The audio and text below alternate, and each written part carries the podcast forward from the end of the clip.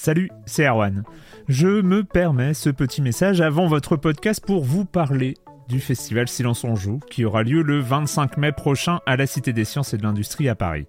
De 10h à 22h, on vous prépare une journée qu'on espère passionnante avec des discussions, des débats au cœur même de la Cité des Sciences et une soirée mémorable dans un grand amphithéâtre. La billetterie est ouverte, le lien est dans la description des derniers épisodes et vous trouverez aussi un lien vers la programmation. C'est 20 euros pour la journée et la soirée, et si vous voulez juste passer nous voir en journée, il suffit d'une entrée classique pour la cité, c'est 13 euros tarif plein avec éventuellement des réductions. C'est la première fois qu'on organise un truc pareil et on espère vraiment que vous répondrez présente et présent. En tout cas, nous, on a très envie de vous croiser de rencontrer celles et ceux qui nous écoutent chaque semaine.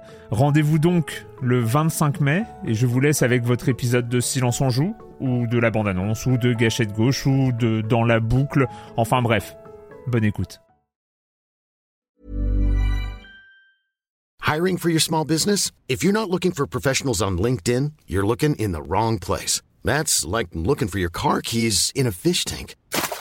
LinkedIn helps you hire professionals you can't find anywhere else, even those who aren't actively searching for a new job but might be open to the perfect role. In a given month, over 70% of LinkedIn users don't even visit other leading job sites. So start looking in the right place. With LinkedIn, you can hire professionals like a professional. Post your free job on linkedin.com slash people today. Silence en joueur, Juan Cario, bonjour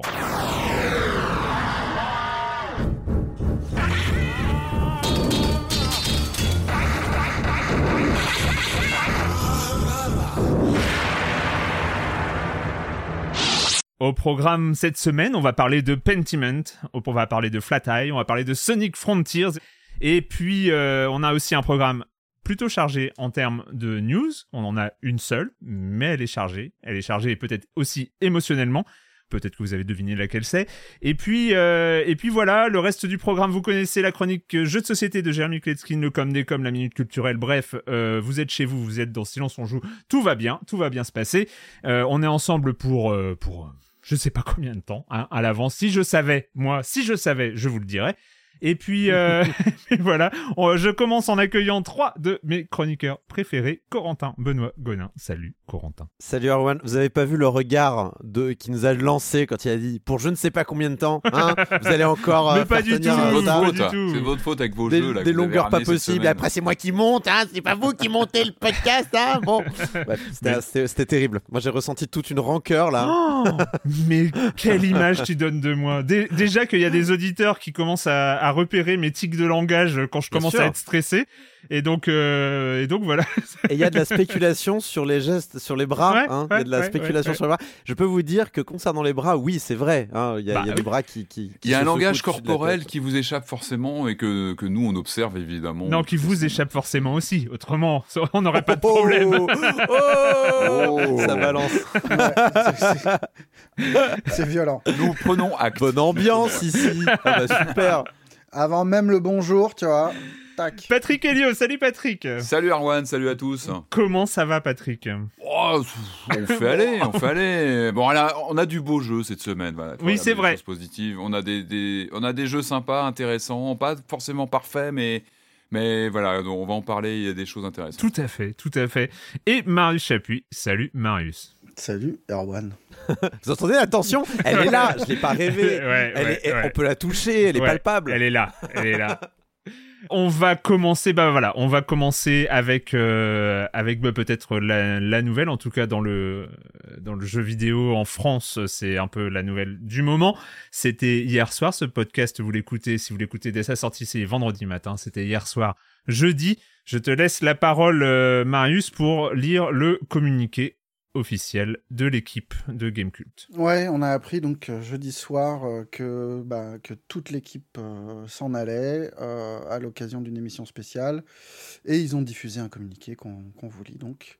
C'est le cœur lourd que nous annonçons qu'à compter du 7 décembre, la rédaction quittera progressivement Game, Gamecult.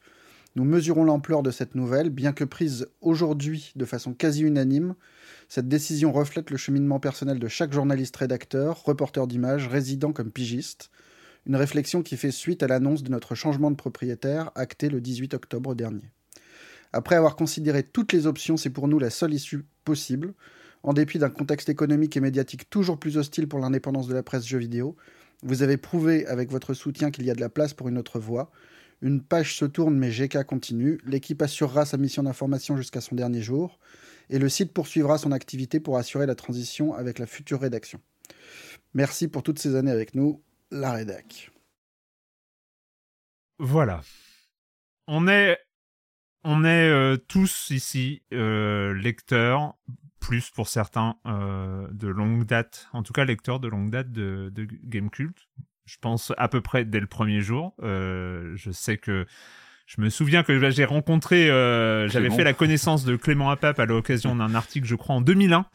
Euh, sur euh, sur Gamecube qui avait à l'époque un an. Enfin voilà, c'était né en 2000 qui déjà déjà s'était imposé à l'époque dès 2001 comme euh, bah, on va dire le, déjà le, le, challenger le, challenger du, du leader du leader européen du marché comme on va dire pour ne pas le citer. Donc donc voilà on est tous on est tous un peu un peu sous le choc. On s'en doutait, on a fait une émission sur la presse jeux vidéo euh, fin juin avec, euh, avec Yvan et, et euh, Sophie. et, on savait, voilà, c'était à l'occasion de l'annonce du rachat par, par Reworld de, de Unify, donc le groupe anciennement propriété de TF1 qui possède plein de sites web, dont Gamecult. Donc on savait pas trop où ça allait, mais on savait que ça c'était mal partie parce que Reworld a une réputation un peu de fossoyeur de rédaction, c'est-à-dire que c'est un peu le spécialiste de. Retirer-le un peu. Hein. Ouais, on peut retirer le un peu, on va éviter d'être dans l'euphémisme euh, inutile. Et donc, euh, on était plutôt très pessimiste. Après, il y a toujours de l'espoir. Tant qu'il y a une rédaction en place, tant qu'il y a des choses, peut-être euh, peut-être qu'il y avait des solutions. A priori, d'après ce communiqué, il n'y en a pas. En tout cas, aucune n'a été trouvée. Et, euh, donc. Mais si on, si on lit le communiqué, on voit qu'il y a eu des tentatives. Après avoir hmm. considéré toutes les options, c'est pour nous la seule issue possible. Il y a quand même considéré toutes les options. Donc après, ça laisse place à l'imagination. Mais, euh, mais ça veut dire qu'ils ont. qu'a priori, l'équipe a pas baissé les bras day one au moment de l'annonce Paris World, mais que. Et on l'a et on l'a vu en tant que en tant que lecteur du site. les programmes ont continué. On a on a retrouvé euh, les, vidéos, les articles, les tests euh, et les, longs formats. Enfin tout euh, tout était là. Donc et puis bah c'est tombé tombé là. Donc le 7 décembre, on rappelle le, le, communiqué. Le 7 décembre, la quasi intégralité de la rédaction de Gamecult s'en va. Euh, résidents. Les départs seront échelonnés. Et les Il y a départs quand même des gens qui, vont rester un petit peu plus pour des raisons euh, contractuelles, légales, plus que par. Euh, mais euh, voilà. Parfois, il y a quelques, quelques membres. ce qu'on comprend, c'est qu'il y a quelques membres pigistes qui devraient rester au moins temporairement. Et que, y a, et que Gamecult continue, et que Gamecult continue avec une nouvelle équipe. Alors ça, on est quand même sur, sur on peut en parler aussi. C'est-à-dire que euh, si on est euh, dans cet état aujourd'hui quand on parle euh, de, de, cette nouvelle, c'est que on a bien conscience que oui, Reworld n'a pas dépensé. je ne sais pas dans le package combien de centaines de milliers ou de millions d'euros sont destinés à racheter Gamecube parce qu'ils ont racheté beaucoup plus gros aussi. Ils ont racheté Doctissimo, Marmiton au féminin. Et mais quand même ils ont dépensé des sous pour Gamecult. donc c'est pas pour le jeter. Le truc, c'est qu'on sait aujourd'hui, si vous allez sur euh, Internet suivre l'actualité du jeu vidéo, vous voyez l'état dans lequel est jeuxvideo.com, pour ne pas le citer, qui est dans un état éditorial absolument lamentable. On va pas avoir peur des mots. Enfin, aujourd'hui, jeuxvideo.com est un peu une honte éditoriale. Euh, et je parle pas je ne parle même pas, la qualité des articles. Exactement, c'est ce que je voulais dire. éditoriale. Je, exactement ce que je voulais dire. C'est-à-dire, je ne parle pas des, des tests et, des, et des, des, gens qui travaillent et qui peuvent produire du bon contenu sur jeuxvideo.com. Mais jeuxvideo.com en tant que plateforme éditoriale est une honte. Faut pas employer le mot contenu parce que c'est le, langage des gens de Reworld. C'est ça. C'est pas, c'est des articles, c'est du travail journalistique, c'est pas des contenus. Oui, oui, bien sûr. Et tout n'est pas substituable et c'est justement ce que faisait Gamecult. C'était hmm c'était le, dernier défenseur, à, mes yeux, sur le web de cette éthique-là, d'une séparation des pouvoirs, on va dire, entre l'éditorial et le publicitaire. Et on sait très bien que une page se tourne mais GK continue, ça veut dire GK est mort. Oui. Le, le, le, le site est toujours parvenu en 20 ans à, à, à, renouveler ses équipes en se passant le témoin. Il y a toujours eu, Hmm. En tant que lecteur, on le sait de toute façon. On a vu les équipes changer, on a vu euh, le la, la, la- l'incarnation la plus évidente de ça, c'est les missions qu'ils font euh, en vidéo, où on, on a vu les têtes disparaître, remplacées par d'autres. On a vu des directeurs de la rédaction s'en aller. Mais il y a toujours eu une forme de continuité. Oui.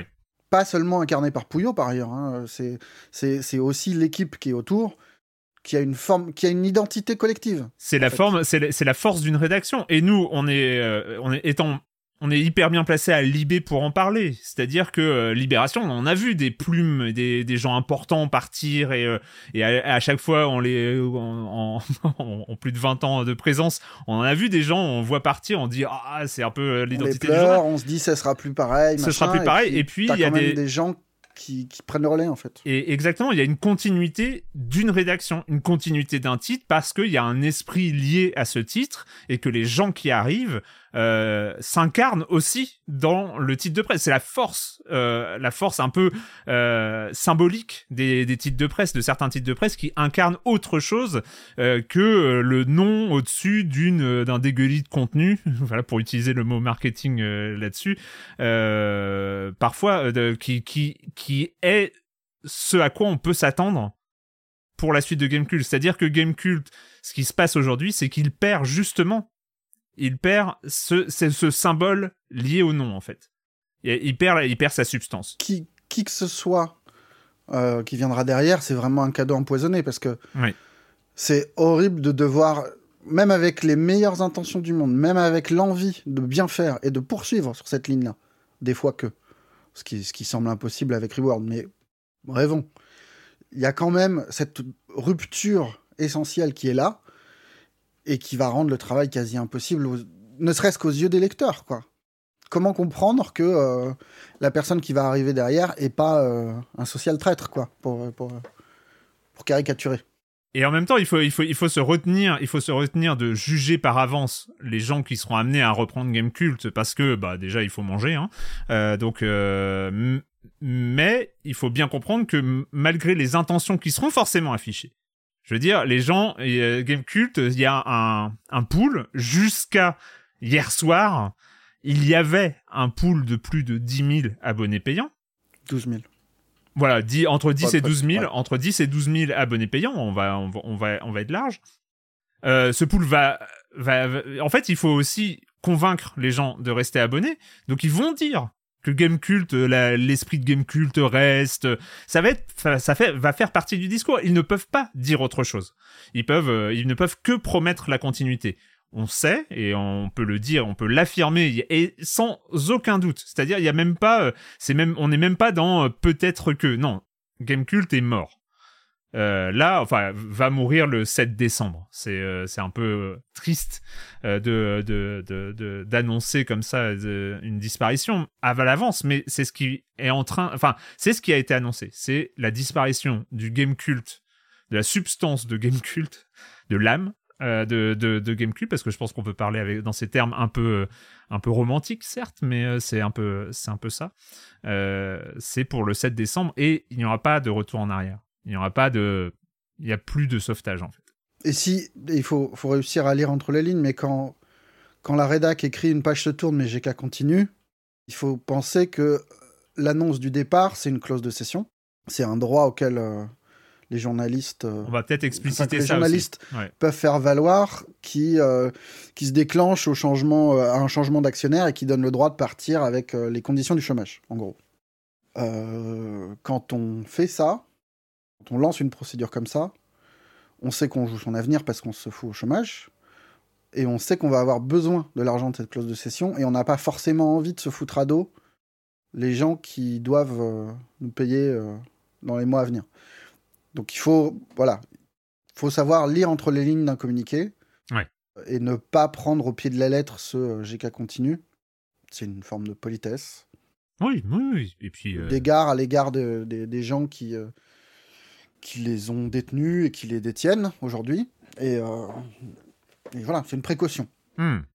Oui, ils pouvaient pas se permettre, voilà, de, tout à fait normal. Enfin, on peut pas, on peut pas accuser GK de de se coucher ou de, baisser la tête sur quelque chose comme ça ou de. C'est la triste réalité aussi de ce départ, c'est que quand euh, toute une rédaction annonce euh, se barrer comme ça, il faut se dire qu'il n'y a pas forcément de point de chute derrière, qu'il n'y a plus la circulation entre rédac qu'il y avait il y a encore quelques années, et que bah qu'il fait froid quoi dehors. Ouais. Ça, il faut, s'en rendre compte aussi, c'est important que, que tu le précises, c'est que la situation de la presse spécialisée jeux vidéo en France, ça va pas beaucoup mieux en international, mais en langue anglaise, il y a encore des gros titres, il y a encore plus de titres parce que ça touche évidemment beaucoup plus de monde. La situation de la presse jeux vidéo au sens large, même en incluant le papier, est c'est un champ de ruines. Si tu mets pas le papier, de toute façon, pour moi, il n'existe plus de presse indépendante de jeux vidéo, euh, de toute façon. Enfin, il, reste plus il reste, reste plus que Canard PC, j'y vais le Mac, quoi. Enfin, faut le dire. C'est les derniers et les deux vont mal, donc c'est et c'est à rapprocher c'est à rapprocher de la nouvelle, c'est-à-dire que cette décision collective de la rédaction de Game Cult pour les gens en poste comme pour les pigistes réguliers par ailleurs, c'est là la, décision, elle est on pense c'est effectivement une décision courageuse.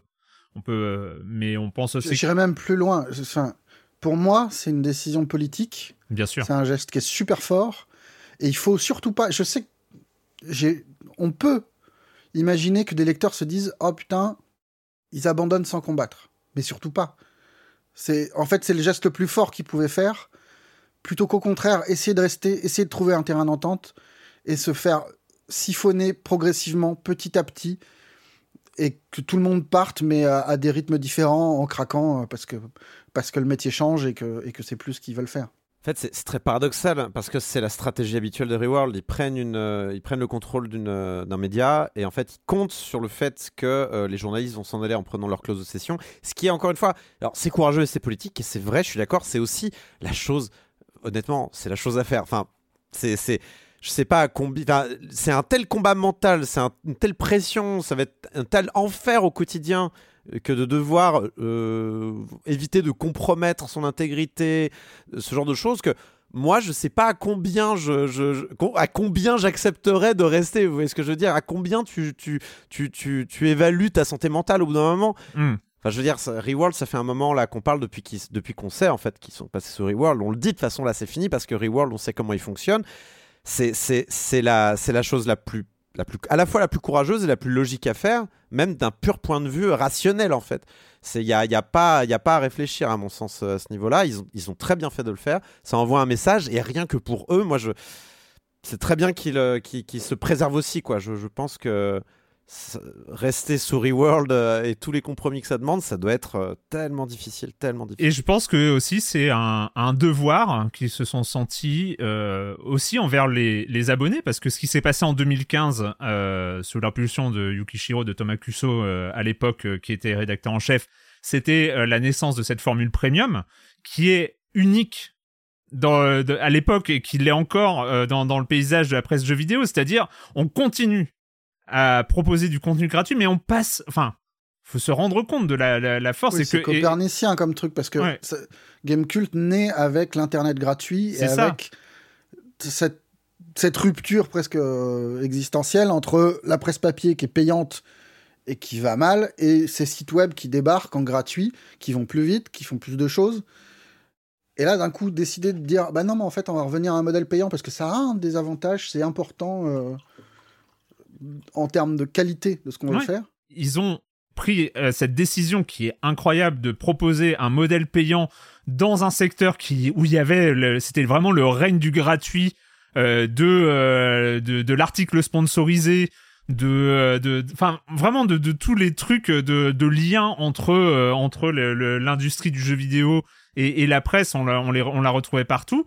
Là ils, ils, ils prennent cette décision forte et c'est vrai qu'ils arrivent à un moment aujourd'hui où ils sont aussi et je on, les connaît les gens à Gamecult ils, ils, sont ils tiennent à, à leur à être honnêtes avec les gens qui les ont soutenus toutes ces années et c'est vrai que dans ce geste politique tu l'as bien dit, Marius, de partir ensemble et d'annoncer ça et de faire quelque chose de fort, de symbolique, parce que c'est pour ça qu'ils le font là, maintenant. Vois, politique ensemble. et romantique même. Oui. Oui, il y, y a de ça, mais c'est aussi dire, on vous prévient, c'est plus game culte, c'est mort. Euh, c'est malgré le texte du communiqué qu'on a lu, c'est dire partir ensemble, partir à une date donnée, c'est aussi envoyer un signal, c'est aussi être honnête par rapport à tous les gens qui les ont soutenus toutes ces années. C'est euh, dire voilà, vous nous avez soutenus, merci. Maintenant, vous faites ce que vous voulez, évidemment, euh, mais euh, mais sachez que euh, il y, a, il y a plus de substance à ce nom-là, en fait. Disons qu'on fait pas ce métier de aujourd'hui de journaliste jeux vidéo pour euh, pour l'argent, pour euh, pour la, la, la réussite sociale particulièrement, ce genre de choses. Non, bizarrement, hein, je, je- voilà. Du coup, enfin, faut bien comprendre que euh, c'est pas une question particulièrement. Enfin, c'est pas une question d'argent, quoi. C'est une question aussi de euh, de de, de- d'intégrité, euh, de, de, de passion aussi. Et, c'est aussi là-dessus qu'ils jouent. hein. De toute façon, euh, tous les gens qui détruisent la presse jeux vidéo en France et qui payent à coups de lance-pierre les pigistes et les journalistes et tout ça, c'est qu'ils savent très bien que, en fait, les, journalistes, dont moi, hein, je vais pas, je vais pas me cacher derrière mon petit doigt, on fait ce métier-là, pas, pas particulièrement pour, euh, pour, pour s'enrichir ce genre de choses. Et du coup, si tu commences à toucher en fait à cet aspect de, de le- du cœur du métier, de ce qui compte en fait, et ben ouais, tu t'en vas quoi. Les, les, les- tu t'en vas, tu, tu, tu, tu le dis fort et tu, essaies de le faire comprendre à tes lecteurs. Il y a une bonne partie des lecteurs qui le comprennent. Malheureusement, il faut bien comprendre que comme un peu comme pour les jeux indépendants dont on parle ici, qui représentent une minorité des jeux dont on parle, les lecteurs qui comprennent les enjeux de la presse euh, vidéoludique et le, désarroi dans lequel elle se trouve, c'est très très petit aussi. C'est une toute petite part. Et, et honnêtement, si vous écoutez Silence se joue, a priori vous êtes au courant et vous êtes parmi les plus au courant en Ouais. France. et du Et coup, tu euh, dis, c'est- c'est- juste pour préciser, quand tu dis c'est pas pour s'enrichir, c'est qu'on parle de SMIC, en gros. hein. C'est, enfin, le mot Oui. s'enrichir, c'est pas, euh, on parle pas de salaire à 4000 balles. hein. Ouais. C'est pour vivre, quoi. Oui, oui, c'est c'est- c'est ça. Et, euh, et, et je- bon, de toute façon, je, je suis en train de dire ça. Je suis en train de convaincre des gens qui s'en doutent déjà très fort. Mhm. Et ceux qui, qui, qui pensent encore que les journalistes jeux vidéo reçoivent des énormes chèques euh, pour euh, mettre des notes, ce genre de choses, euh, roulent sur l'or et compagnie, n'écoutent pas Silence on joue, de toute façon. Ou s'ils écoutent, venez dans le Discord, on va vous expliquer. Vraiment, il n'y a, y a pas de problème. Euh, donc bon, c'est toujours le problème et c'est toujours ce qui est un petit peu rageant, c'est que euh, en tant que journaliste, on et Gamecult en particulier, parce que Gamecult en effet, on, on en parle, Gamecult a cette communauté qui est tellement... Elle est bonne, quoi. C'est une bonne communauté qui est au courant, qui, qui est, qui est plutôt cultivée sur ces sujets-là, qui, qui n'est pas née de la dernière pluie. Et donc, on a l'impression de s'adresser... Oui, tu, Même, tu si, avais une non, même si sur les forums, il y a eu des trucs aussi qui étaient pas. euh, Évidemment. Il y a eu des persistances de. Enfin, en- il s'agit même pas en plus de dire là que Gamecult était un endroit parfait. L'OMGB lieu de rêve. bien sûr. Et... Mais c'est des gens qui avaient des standards. C'était Oui. des journalistes. Enfin, ce sont des journalistes, pardon. Et comme partout ailleurs, c'est des, des- Ce, que nous dit les tendances... ce que nous disent les tendances actuelles, c'est qu'en gros, le monde n'a plus besoin de journalistes. Ils s'en foutent. Et ce qu'on attend, c'est des hommes sandwich. Alors, voilà. Enfin, là, on- a vu, enfin, ça fait des années qu'on voit les gens s'en aller les uns après les autres. Il y a forcément Mhm. individuellement des trajectoires différentes, des lassitudes, des, euh, au bout de 20 ans, j'ai fait le tour et machin. Là, c'est plus ça. On n'est plus dans ça. On est dans la mort d'un secteur, dans la mort du- d'une certaine exigence et de d'une envie de réflexion sur le jeu vidéo. Ce que nous disent tous ces événements qui surviennent depuis quelques années, c'est que il n'est plus possible d'en vivre correctement, juste d'en vivre, pardon, Dans un format Euh, rédaction, en fait, dans, aussi. hein. dans une rédaction. Peut-être que individuellement, il y aura des solutions pour ceux qui ont du bol, mais peut-être pas. ça fait partie de l'archipélisation. J'ai dit nucléarisation une fois, on m'a repris, mais l'archipélisation du secteur, c'est-à-dire que le- on va, oui, alors certes, il pourra y avoir encore une forme de journalisme jeu vidéo sous la forme de Gotos, de, de euh, People Make. Games, euh, ce genre de choses. Ok, c'est des gens qui sont deux, une personne toute seule, indépendante. Qu'est-ce qui va se passer le jour où y a une, ils vont sortir un, scoop, un gros papier, et que euh, Monsieur Activision ou Monsieur Ubisoft ou je ne sais qui, et je, je jette pas évidemment euh, de, de procès d'intention de base sur ces entreprises, mais qu'est-ce qui va se passer le jour où ils vont menacer d'un procès Bayon ou ce genre de choses? C'est-à-dire que à ce moment-là, des rédactions constituées peuvent se retourner aller voir un service juridique, être protégées, se serrer les coudes, être conseillées. Comment tu fais quand tu es un journaliste indépendant? Pour, euh, pour faire ça. Et c'est en effet vers ce, vers ce quoi on se dirige. Euh, Marius a raison de dire que ça éclate les rédactions, on est de plus en plus isolés. Et, euh, et, tout comme dans le monde du travail, il faut se syndicaliser pour un petit peu résister aux pressions des managers, des patrons et tout ça, eh bien, euh, le, le, le, journalisme, pour être fort, pour pouvoir, pour pouvoir faire des, des, des, des enquêtes, pour pouvoir sortir de l'info, pour pouvoir pour éviter les être conneries. une force. Pour, pour éviter, oui, oui, les, pour conneries éviter les parce conneries. que parce que quand on est fatigué, on fait des conneries et que être plusieurs, ça permet de dire bah non là tu vas trop loin. Ça, ça permet aussi le nombre permet d'avoir un, un, regard critique multiple et de et des fois de sortir de ses travers à soi. Ouais. C'est bah, typiquement l'exemple le plus simple et le plus le plus euh, ouais basique, c'est euh, dans une dans les grosses rédactions, vous avez des des, des, des, des, relecteurs. Quand vous êtes dans une grosse rédaction, vous avez des gens qui vous relisent. Et pas que une. Ouais, ouais, ouais. Il n'y a pas qu'une personne, généralement, ouais. mais mais plus vous réduisez et moins vous avez ces avantages-là, on va dire, pour rendre un travail de qualité. Et du coup, avoir un journalisme euh, jeu vidéo euh, avec que des indépendants partout, plus le, tout l'aspect pression que j'ai cité plus tôt, euh, où en effet, euh, s'il y a une grosse boîte qui te menace, ou tout simplement, si une, si une grosse boîte te menace de ne plus te vendre des OPSP, bah, tu vas peut-être pas faire le sujet de, la marque en question qui te menace de plus te faire les OPSP après. Donc on parle encore une fois de l'indépendance. Plus on est petit, moins on est indépendant, bizarrement à mon sens. On peut être indépendant, euh, évidemment, dans sa démarche. Et quand on est seul et, on, aime tous, par exemple, ce que, ce que peut faire Gotos et tout ça, c'est super. Quand on est seul, il n'y a pas cette, euh, ce titre de presse qui euh, euh, garantit aussi quelque chose dans le temps. C'est le jour où Gotos est fatigué, il n'y a pas de Gotos. Le jour où Gotos est, malade. est malade, Le jour où Gotos a besoin de vacances.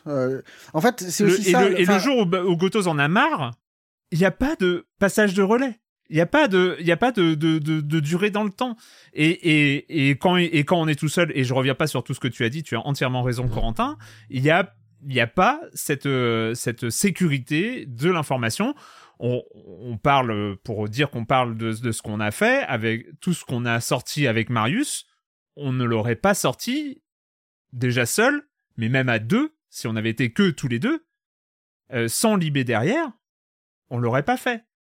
Enfin, c'est Et le fait, et le fait qu'on est, enfin, pour revenir sur le cas des enquêtes que tu citais, le fait d'être deux, c'est pas juste pour aller plus vite, c'est pas juste, Bah non, bien sûr. c'est, c'est que une enquête, c'est réunir des informations, mais c'est aussi trier dedans, et il y a des moments où tu tires des conclusions peut-être un peu trop importantes, et l'autre te dit, bah ouais, mais non, là, attention, euh, machin, il nous a dit ça, et bidule, peut-être que là, ce, tr- ce truc-là, faut pas trop suivre.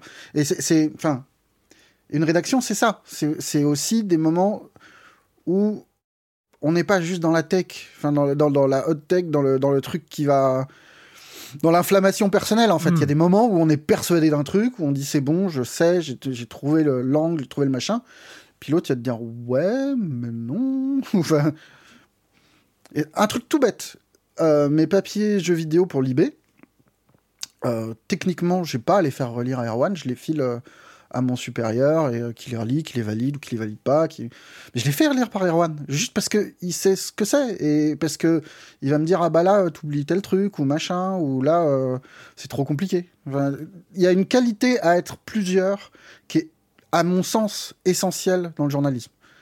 Et là c'est ce qu'on est en train de perdre. Pour revenir, euh, je pense que c'était nécessaire de, de de- d'aller euh, voir plus large. Pour revenir, la fin factuelle de Game Cult, quand on voit l'état des deux autres titres hein, qu'on a cités, euh, qui sont euh, qui sont JV et Canard PC, on est sur la fin de quelque chose. Et juste parce que j'avais pas fini mon idée, qui remonte à il y a 30 minutes à peu près, euh, mais ça veut dire aussi que les gens qui partent de Game Cult, on n'est plus dans un écosystème où ils vont retrouver une autre rédaction. Ils vont peut-être retrouver un taf. Ils vont retrouver un taf. Évidemment qu'ils vont retrouver un taf. Ce, ne sont que des gens talentueux. Mais aujourd'hui, il n'y a plus cette possibilité qu'il y a eu euh, il y a 10 ans, il y a tout ça, de euh, switcher d'un titre à l'autre. Même Euh, je veux dire, il y a 10 ans, même si on a on a pu toujours être critique par rapport à JV.com. JV.com, c'était pas, euh, même il y a trois ans, euh, JV.com, c'est pas ce que c'est devenu, c'était pas ce que c'est devenu aujourd'hui. Donc, mais aujourd'hui, il y a plus, il y a plus de, il y a plus de zone d'atterrissage en fait. Quand tu quittes Et la presse généraliste qui, qui, qui maintient euh, ces, ces critères éthiques, cette séparation des pouvoirs dont je parlais, n'est pas en mesure d'accueillir ces. Enfin, Ouais. on aimerait dire euh, à à l'IB euh, Ah bon, on va étoffer le service jeux vidéo, on va embaucher euh, un tel, un tel, ça serait super. Financièrement, c'est pas possible. Et de toute façon, enfin, Parce que la presse et- va mal. Pour moi, il n'y a pas de problème de presse jeux vidéo, il y a un problème de presse. Et c'est, la presse spécialisée euh, n'est que le, signe avant-coureur de ce qui attend aussi une presse généraliste euh, à moyen long terme. Quoi. C'est, on, a parlé tout à l'heure, tu as dit euh, que le, enfin, tu as, tu as sous-entendu Marius que voilà, le, en fait, le marché estime et le marché, la société estime que il n'y a plus besoin de journalistes jeux vidéo et on a plus besoin que d'hommes sandwich en fait. Euh, mais c'est oui, c'est vrai, mais pas que pour le jeu vidéo. C'est-à-dire qu'il n'y a pas que la presse euh, jeu vidéo qui va mal, il y a la presse ciné qui va pas bien, il y a, y Évidemment, plein toute la presse spécialisée. toute la presse spécialisée va mal. Et, euh, et à terme, ce sera la presse généraliste. Et en fait, c'est- juste un méga signal d'alarme qui concerne une niche. Donc évidemment, ça va pas toucher. Euh, ça va pas toucher évidemment un public mainstream et, ou- etc. Ça pourrait, cela dit, parce que le jeu vidéo est assez mainstream, mais je, je pense pas que tous les joueurs lisent la presse jeu vidéo de manière générale et ou estiment que c'est important. Mais ça reste un un sacré, euh, un sacré euh, euh, signal d'alarme pour la presse de manière générale et où il faut, faut vraiment commencer à réfléchir à, euh, l'intérêt euh, sociétal et démocratique. Euh, alors là, je parle de démocratie parce que c'est la presse de manière générale, c'est moins le cas pour le jeu vidéo évidemment, mais ça reste de l'intérêt public d'avoir une, vision critique du jeu vidéo et de son industrie.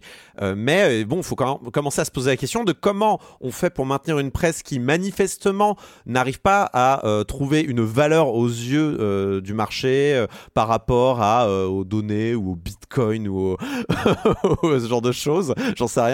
Mais euh, voilà, bon, relire, euh, relire, relire Julia Cagé de toute façon, mais euh, c'est. Il va falloir commencer à se poser des questions sur comment on, on- on maintient ce qui Ouais. représente quand même un, un véritable, une véritable plus-value sociétale et démocratique euh, dans un marché qui n'en veut plus, qui veut le tuer, quoi. Je pense qu'on sera amené à en, en reparler. Juste, euh, je, je, je rebondis. Moi, je, je, je suis évidemment d'accord sur l'état catastrophique de la presse. On va pas revenir là-dessus et je serai bien. non, non, la presse va bien. Tu as tort, Corentin. La, la presse est en pleine bien, forme. Euh, là où je suis un peu moins d'accord, c'est que je, je pense qu'il y a une spécificité presse jeux vidéo, euh, notamment dans le fait, pour moi, que euh, en fait, il y a eu une fenêtre dans laquelle, qui est, on va dire, grosso modo, les 15-20 dernières années, dans laquelle la- la- il y a eu du journalisme jeu vidéo. C'est-à-dire que au début, euh, l'époque tilt, joystick, joypad, génération 4, il pouvait y avoir des gens qui écrivaient super bien et tout ça, mais on était sur de l'écriture de passionnés, euh, qui était, qui n'avait pas tous les codes du journalisme. Je veux dire, avant les années 2000, la presse papier, on, va pas se mentir, on a une nostalgie, évidemment, on a une nostalgie de l'époque où, euh, de, chez le kiosquier, il y avait comme ça cinq titres qui, euh, qui tiraient à, euh, à plusieurs dizaines de milliers d'exemplaires chacun, etc. On peut avoir cette nostalgie-là. Factuellement, ce qu'on lisait était rarement euh, du journalisme. C'était euh, c'était de la passion, c'était euh, des, choses comme ça, et parfois pas mal de compromissions, hein, pas mal de, de, de copinage, de, choses comme ça. Il y a eu cette fenêtre de 15-20 ans avec des, titres d'ailleurs qui se sont souvent créés en opposition à cette presse papier des années 80-90 euh, par des anciens, Canard PC, euh, par euh, euh, des anciens, JV, euh, par des anciens, euh, par des nouveaux, euh, comme Gamecult qui a, qui a réussi à, à faire autre chose. Mais il y a eu cette fenêtre de voilà 15-20 ans où il y a eu du journalisme JV spécialisé. Et même, on pourrait, on pourrait même citer Gameblog, tu vois, qui, était, qui, Bien sûr, c'est- bien sûr. qui viennent de Gameblog, c'était et- chouette.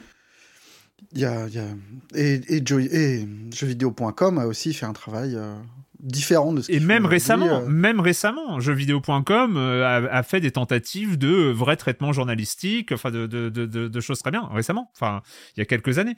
Euh, et, et voilà, il y a eu cette fenêtre, et c'est pour ça que je pense qu'il y a aussi cette spécialité, c'est que c'est une fenêtre journalistique qui, en France en tout cas, est en train de se refermer en fait. Mais elle est, elle s'est ouverte finalement, elle s'est ouverte il y a euh, au début des années 2000, et elle se referme maintenant. Et ça, c'est triste. On sera amené à Je pense qu'on pourrait faire, euh, on pourrait oublier les jeux Une vidéo. émission entière. Euh, non, mais on pourrait oublier les jeux vidéo et continuer à parler hyper longtemps de, de cette nouvelle qui nous attriste. Encore une fois, qui nous attriste euh, toutes et tous parce que parce qu'on est qui, est- d'autant plus difficile à, à prendre dans la gueule que, Ouais. peut-être contrairement au cinéma, c'est quand même une industrie florissante, quoi. Mais c'est C'est une industrie qui se, qui se gargarise de chiffres où ils explosent tous les compteurs. Mais, euh, mais, mais voilà. En fait, le, jeu vidéo n'a pas bénéficié de, la construction, on va dire, du, du squelette aussi solide euh, dans les infrastructures secondaires comme le cinéma, la musique, la littérature, dans la, et dans la presse ou dans les institutions de.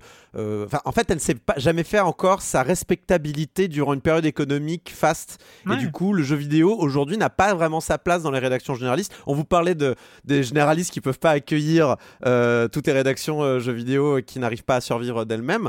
C'est aussi parce que dans les rédactions de, de- des, des, euh, des quotidiens ou d'autres des, des- publications généralistes, le jeu vidéo, les gens ne comprennent pas. Enfin, les gens. Je parle pas des gens, je parle des, des responsables. je parle des gens qui font, qui décident, qui tiennent les cordons de la bourse, ne comprennent pas l'intérêt de parler de jeux vidéo parce que bah, leur public euh, vieillissant et âgé et ne joue, joue moins en même jeux vidéo pas que. ça. C'est souvent ils voient, ils voient qu'il y a un intérêt culturel.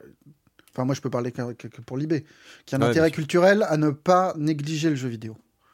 Que c'est un truc important, que c'est une forme qui est euh, active, hein, pas juste un, un petit truc. Mais il n'y a pas l'idée de construire quelque chose sur le long terme. Il n'y a pas l'idée de. Il n'y a pas l'héritage. Hmm. C'est ce que tu dis, il n'y a pas l'écosystème qu'il y a eu en cinéma. Chez nous, par exemple, ça semble impensable qu'il n'y ait pas plusieurs personnes euh, fléchées sur le cinéma, avec euh, des, des permanents, des pigistes. euh, c'est important au point de participer de l'identité de libération. Pour le jeu vidéo, c'est plus compliqué. On nous a jamais, il n'a jamais été question de dire euh, le jeu vidéo, on s'en fout et compagnie. Mais c'est une affaire de bonne volonté. Et c'est aussi pour ça, enfin, euh, pas histoire de relancer des, fleurs et compagnie, mais c'est pour ça aussi que l'espèce d'expérimentation autour de Silence on joue cette année est, à mes yeux, importante. Au-delà de la seule situation d'Erwan, c'est un rare cas de truc où on expérimente une place pour le jeu vidéo qui est à part, entre guillemets. Ouais.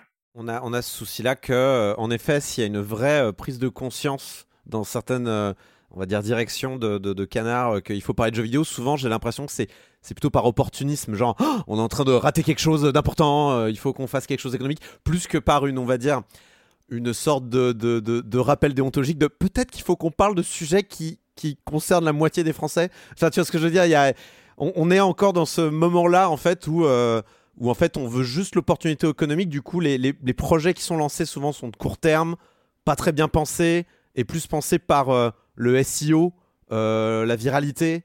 euh, Enfin, dans beaucoup de enfin, dans les canards que j'ai pu croiser ou avec qui j'ai pu discuter, et, de par ma propre expérience, wink wink nudge nudge, je sais que c'est quand même souvent ça qui se pose comme question, simplement parce que eh ben, les canards en France et ailleurs dans le monde sont gérés comme des entreprises qui doivent faire du fric, ce qui est à la fois normal et pas normal, mais ça on va pas rentrer. Lisez Julia Cagé, bon sang bonsoir. Euh, mais du coup, euh, voilà, c'est le souci que le jeu vidéo rencontre aujourd'hui, c'est qu'il n'y a pas, à mon sens, de manière générale, et ça peut, et ça peut concerner aussi d'autres sujets, de terrain pour la construction de, de nouveaux services, de, nouveaux, euh, voilà, de nouvelles structures internes en fait pour traiter des nouveaux sujets. Euh, c'est terrible, mais c'est Mais c'est malheureusement le cas. Quoi. Et il y a, enfin, ça va même au-delà du jeu vidéo. Encore une fois, c'est Oui, euh, oui. aussi une réflexion sur le journalisme culturel. Mais tu vois, le fait qu'il n'y ait plus d'espace critique sur France Culture depuis la rentrée, ça dit quelque chose. Ouais. Ça veut dire que le- l'espace critique aujourd'hui, c'est un lieu de résistance. Ça veut dire que c'est pas, enfin, les décideurs ne- n'estiment pas que c'est important et que c'est, euh, voilà. Et c'est, enfin là, bon, on va, on- Et je, Encore- encore une pas fois, de tacler nos, nos dirigeants à nous. Hein, c'est vraiment, euh, c'est un truc global, quoi. j'ai très envie de, de continuer cette discussion, franchement, que je trouve euh, intéressante, passionnante. On aura l'occasion d'y revenir. On aura l'occasion. On a fait un, un épisode spécial fin juin sur les la presse jeux vidéo qui, qui va mal. On va prendre aussi le temps euh, de, de digérer ce qu'on vient d'apprendre hier soir et puis on va revenir dessus. Je pense qu'il y aura une, deux, il y aura plusieurs émissions spéciales sur le sujet parce que je pense que c'est un moment important. Euh, je dis, je prends pas une voix de- d'enterrement euh, exprès. Hein, mais- c'est juste, c'est juste le mood un peu, euh, un, un- un peu dur. euh, mais il, faut- il va falloir euh, reparler de ça. Je pense qu'il y a, il y a un truc même plus théorique. Je trouve, euh, il y a, il y a, il faut parler de Game Cult, il faut parler de la presse jeux vidéo en France. Il faut aussi parler du rôle, euh, je pense aussi du, du rôle critique dans l'enrichissement d'un secteur culturel. Je pense que c'est quelque chose aussi qui euh, flingue la presse. Par exemple, que aujourd'hui, la seule chose qui intéresse euh, qui intéresse l'industrie du jeu vidéo, donc les créateurs, c'est la note métacritique, donc qui est une sorte d'agrégation de tous les notes euh, de, des, des trucs de presse. C'est le seul point de contact aujourd'hui entre euh, les gens qui critiquent les jeux et l'industrie, c'est la note métacritique qui va être Ouais. la note qui est utilisée par les commerciaux pour savoir combien de euh, boîtes ils euh, demandent et ce genre de choses. Donc on, On on cristallise tellement de tensions entre le public et les journalistes. Oh là là, mais c'est vraiment terrible. pardon. Et puis c'est qu'il y a un impact sur les, cri- sur les développeurs aussi, puisqu'il y a des bonus qui sont débloqués Ouais. à partir de certaines notes. euh, exactement. quand même, on, on est dans un, dans un truc de, de folie Et, du coup, euh, on, per- on perd complètement de vue la nécessité d'un secteur culturel, la nécessité d'avoir un discours critique pour le, aussi le faire évoluer. On va, voilà, c'est c'est des choses qui, qui, qui sont connues. Et euh, enfin voilà, il y a plein de sujets. Je pense que la fin de Game Cult, euh, malheureusement, on peut espérer, on peut le dire, on peut, on pourrait dire, la fin de Game Cult, ça va être le début d'autre chose. Malheureusement, aujourd'hui, on, on est, on n'est pas dans cette situation-là. On est euh, la fin de Game Cult, c'est la fin de quelque chose, et euh, on aimerait dire que ça peut être le début de quelque chose. C'est, en tout cas, c'est pas la tendance. Euh, tout ça pour dire que euh, on va traiter cet événement à la hauteur de ce qu'il est. Ce n'est pas juste euh, euh, quelques dizaines de personnes qui décident de partir collectivement de leur, l'entreprise qui les salarie. C'est aussi symboliquement, c'est aussi quelque chose de beaucoup, beaucoup plus large et plus important. Bref, On l'a pas dit, mais enfin, c'est peut-être parce que ça semble évident, je sais pas. On a bossé avec les gens de Gamecult pour euh, une enquête. On n'est pas amis cul et chemise avec eux. Ouais. Si on s'est tourné vers eux, c'est parce qu'on les respecte.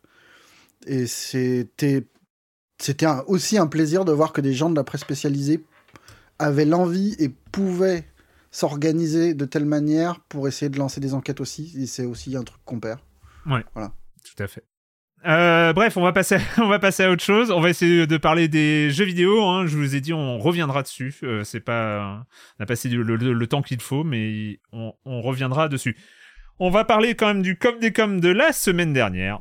On commence avec François, euh, connu précédemment sur les forums de Science en Joue comme Red, euh, mais euh, voilà, euh, qui dit Pardon de me faire l'avocat de l'alien, mais je voudrais revenir sur vos avis sur Scorn. Évidemment, je suis d'accord avec vous sur le côté clivant du jeu, ses défauts notamment en termes de gameplay. Cependant, je souffre peut-être de patricinite aiguë, mais j'avais décidé, malgré tous mes énervements, de ne pas laisser tomber le jeu et d'arriver jusqu'à sa fin. Principalement parce que je trouve moins au travers d'une prétention que d'une promesse que ce jeu avait un mérite énorme, cocher la case d'un jeu réaliste dans l'univers de Giger et de Zdislaw Bekinski. Bekzinski, pardon pour la prononciation.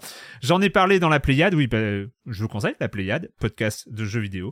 Euh, la Pléiade plus longuement, mais il n'y a aucune création de ces artistes dans le jeu, ce qui en soi est un phénoménal en termes d'hommage et de réussite technique. Les extérieurs, le clair-obscur constant, c'est incroyable. Je crois qu'on doit beaucoup de notre frustration à nos attentes formatées et à la communication du jeu. Le gameplay est faible, j'en conviens à 100%. Le personnage aussi, on joue une victime, on souffre, le, on ne fait que souffrir, il n'y a pas d'édulcorant.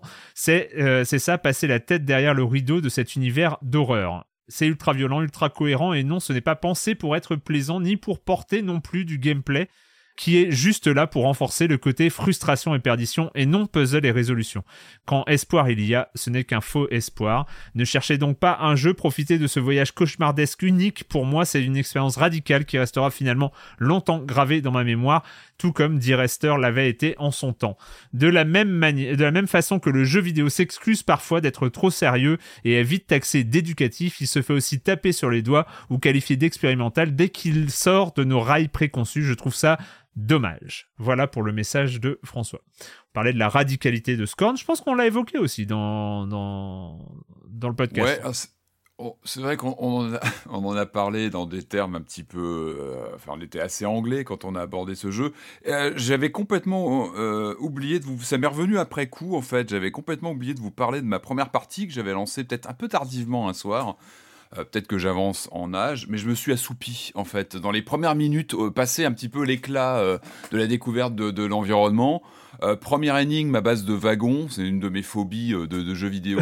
Je me suis vraiment. Mais assoupi. Alors, oui, alors mettez l'âge dans la balance, mettez la fatigue d'un d'un soir comme ça, mais je me suis vraiment assoupi. Et moi, je suis désolé, mais, mais quand on commence à parler d'absence de gameplay ou de, voilà, de, de grosses carences de gameplay sur un jeu vidéo, c'est un souci. Et euh, finalement, on, est, enfin, c'est que- on évoque quasiment une sorte de galerie interactive ponctuée d'énigmes. Enfin, ça, moi, ça me pose un problème en termes de, Ouais. d'appréhension. Moi, j'en attendais évidemment.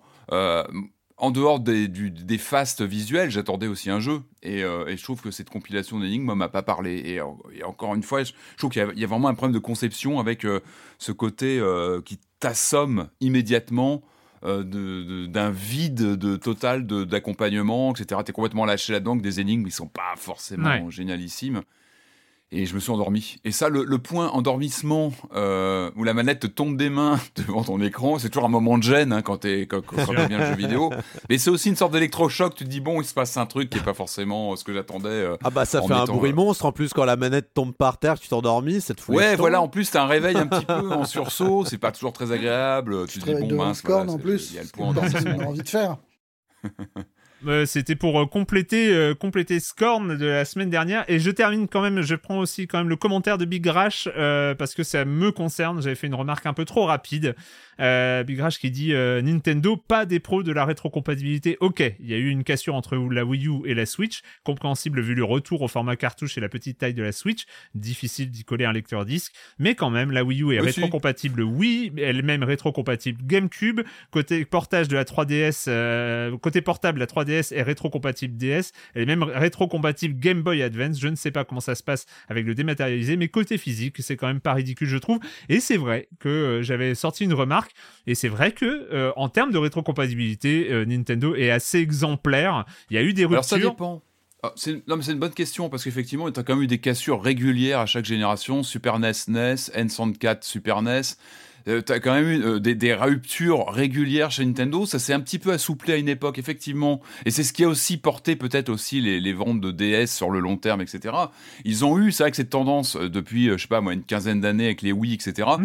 Mais il y a aussi des ruptures selon les modèles, tu as des modèles Oui, voilà. de, de Wii qui ne sont pas rétrocompatibles, enfin, il faut regarder dans le détail. La Wii la voilà, Wii- il y a, il y a la- du la Wii pour et du Mini contre. n'est pas compatible par exemple. Et ouais, t'as des, re- t'as des, re- t'as des remises à jour de la Wii qui ne sont plus compatibles GameCube. Enfin, il faut regarder dans le détail. La, Il y a- il y a la- des la Game Boy messages. Micro, la, la Game Boy Micro, la Game Boy Advance Micro, je sais plus comment elle s'appelle, mais elle n'est pas compatible Game Boy par exemple. Il y y a plein Exactement, de petits des exemples cassures. comme ça. Donc euh, voilà, sur le papier, oui, mais attention aux détails. et C'est voilà, on Ouais, n'est mais pas il y avait- il y, y avait quand même ce truc, il y avait quand même ce truc cool euh, de balancer ses cartouches GBA euh, dans sa DS. Enfin, je trouvais au que début, c'était. la première DS. Oui, la première tank. DS. Mais non, mais. Peut-être la DSi aussi, mais euh, voilà, il faut, faut suivre sur la. Voilà, oui, sur la bien sûr, mais euh, il y, il y avait. il y a- ils ont, ils ont pris ça en compte. Je veux défendre Erwan. Erwan a raison quand il dit qu'il n'y a pas de rétrocompatibilité sur le point de logiciel. C'est-à-dire que oui, certes, quand il y avait des cartouches ou des CD, euh, il y avait de, l'in- il y avait Mm. de la rétrocompatibilité. L'eShop n'a jamais été interjeu ou, ou alors à quelques exceptions près. quoi. Et là, par contre, comme aujourd'hui euh, les consoles euh, PS4, PS5, Xbox, Switch,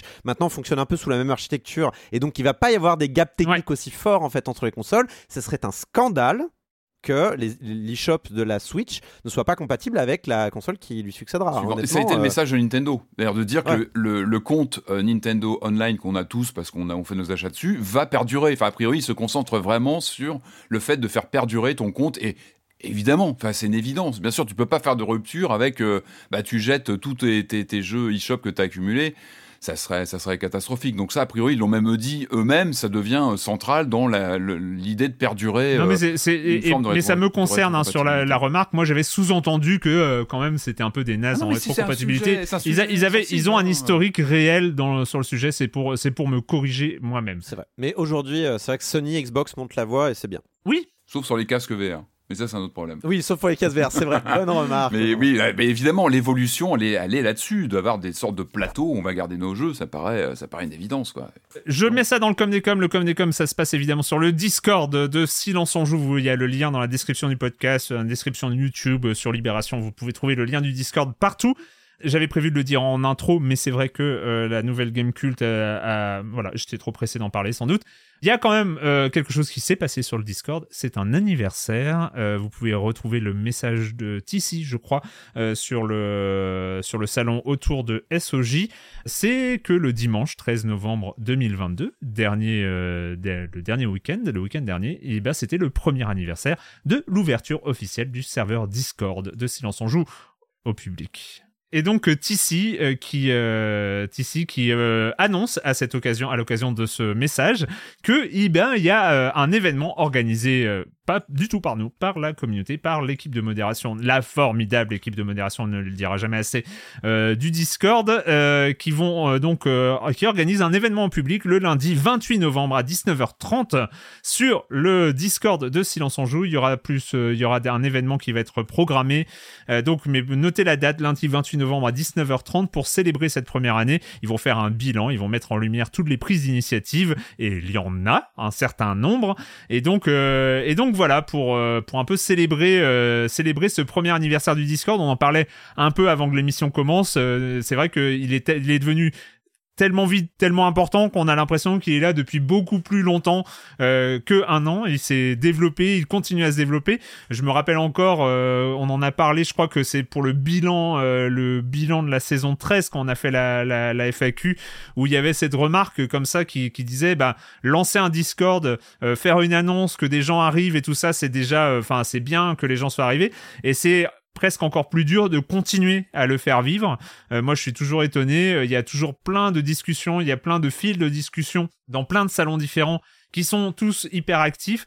Donc, euh, donc voilà, moi c'est un, vrai plaisir et comme je l'ai dit dans, dans le Discord en réponse à, à je crois que une de mes plus grandes fiertés, moi qui ai appuyé sur le bouton pour le lancer et le mettre en public, euh, une de mes plus grandes fiertés, c'est de n'être responsable de pratiquement rien dans cette histoire.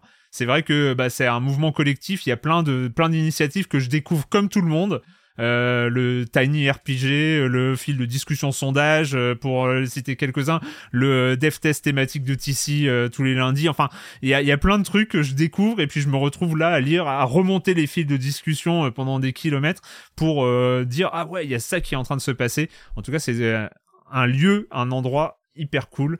Merci en tout cas à tous ceux et toutes celles qui le font vivre. Tu peux redonner la date La date de l'anniversaire la, date c'était le 13 novembre. Non non de, de la excuse-moi de la le 28 lundi 28 novembre à 19h30. Ah OK, 28. D'accord. Voilà.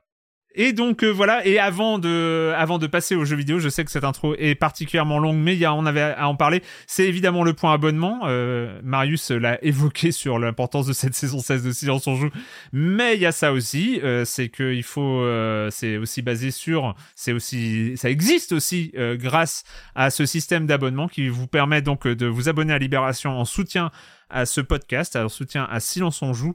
Euh, donc c'est une formule spéciale qui est créée pour vous à 5 euros euh, par mois au lieu de 9,90 euros pour soutenir euh, pour soutenir la production plus qu'hebdomadaire aujourd'hui de ce podcast. Et donc vous pouvez retrouver cette offre sur offre offre.libération.fr slash SOJ et vous êtes cette semaine 412 à avoir à avoir souscrit à cet abonnement. Merci beaucoup à toutes et à tous. Encore une fois, c'est important. C'est grâce à ça que on, essaye de faire grandir euh, ce podcast, surtout sur cette 16e saison. Voilà, bah écoutez, on y est arrivé, on y est arrivé, on est arrivé jusqu'au passage où on va parler des sorties récentes. On est, je le rappelle quand même, on est mi-novembre, une période particulièrement faste dans le jeu vidéo. Euh, D'habitude particulièrement faste pour euh, les gros triple A qui tâchent, mais ce n'est pas, ça ne va pas être notre ligne éditoriale aujourd'hui. On va être sur du jeu indépendant mais important aussi, ou pas indépendant d'ailleurs, parce que le premier ne l'est pas, même s'il a une gueule de jeu indé. On va commencer par euh, partir en Bavière, au XVIe siècle. Quoi? Non. Ça, ça, te fait marrer de partir en Bavière au XVIe siècle, c'est ça? Mais oui, c'est super Est-ce que tu as déjà joué en Bavière? Et non, on n'a jamais joué en Bavière, encore moins au XVIe siècle. On va découvrir ce que nous propose ce jeu plutôt attendu depuis les premières images qu'on a vues de lui, et ça s'appelle Pentiment.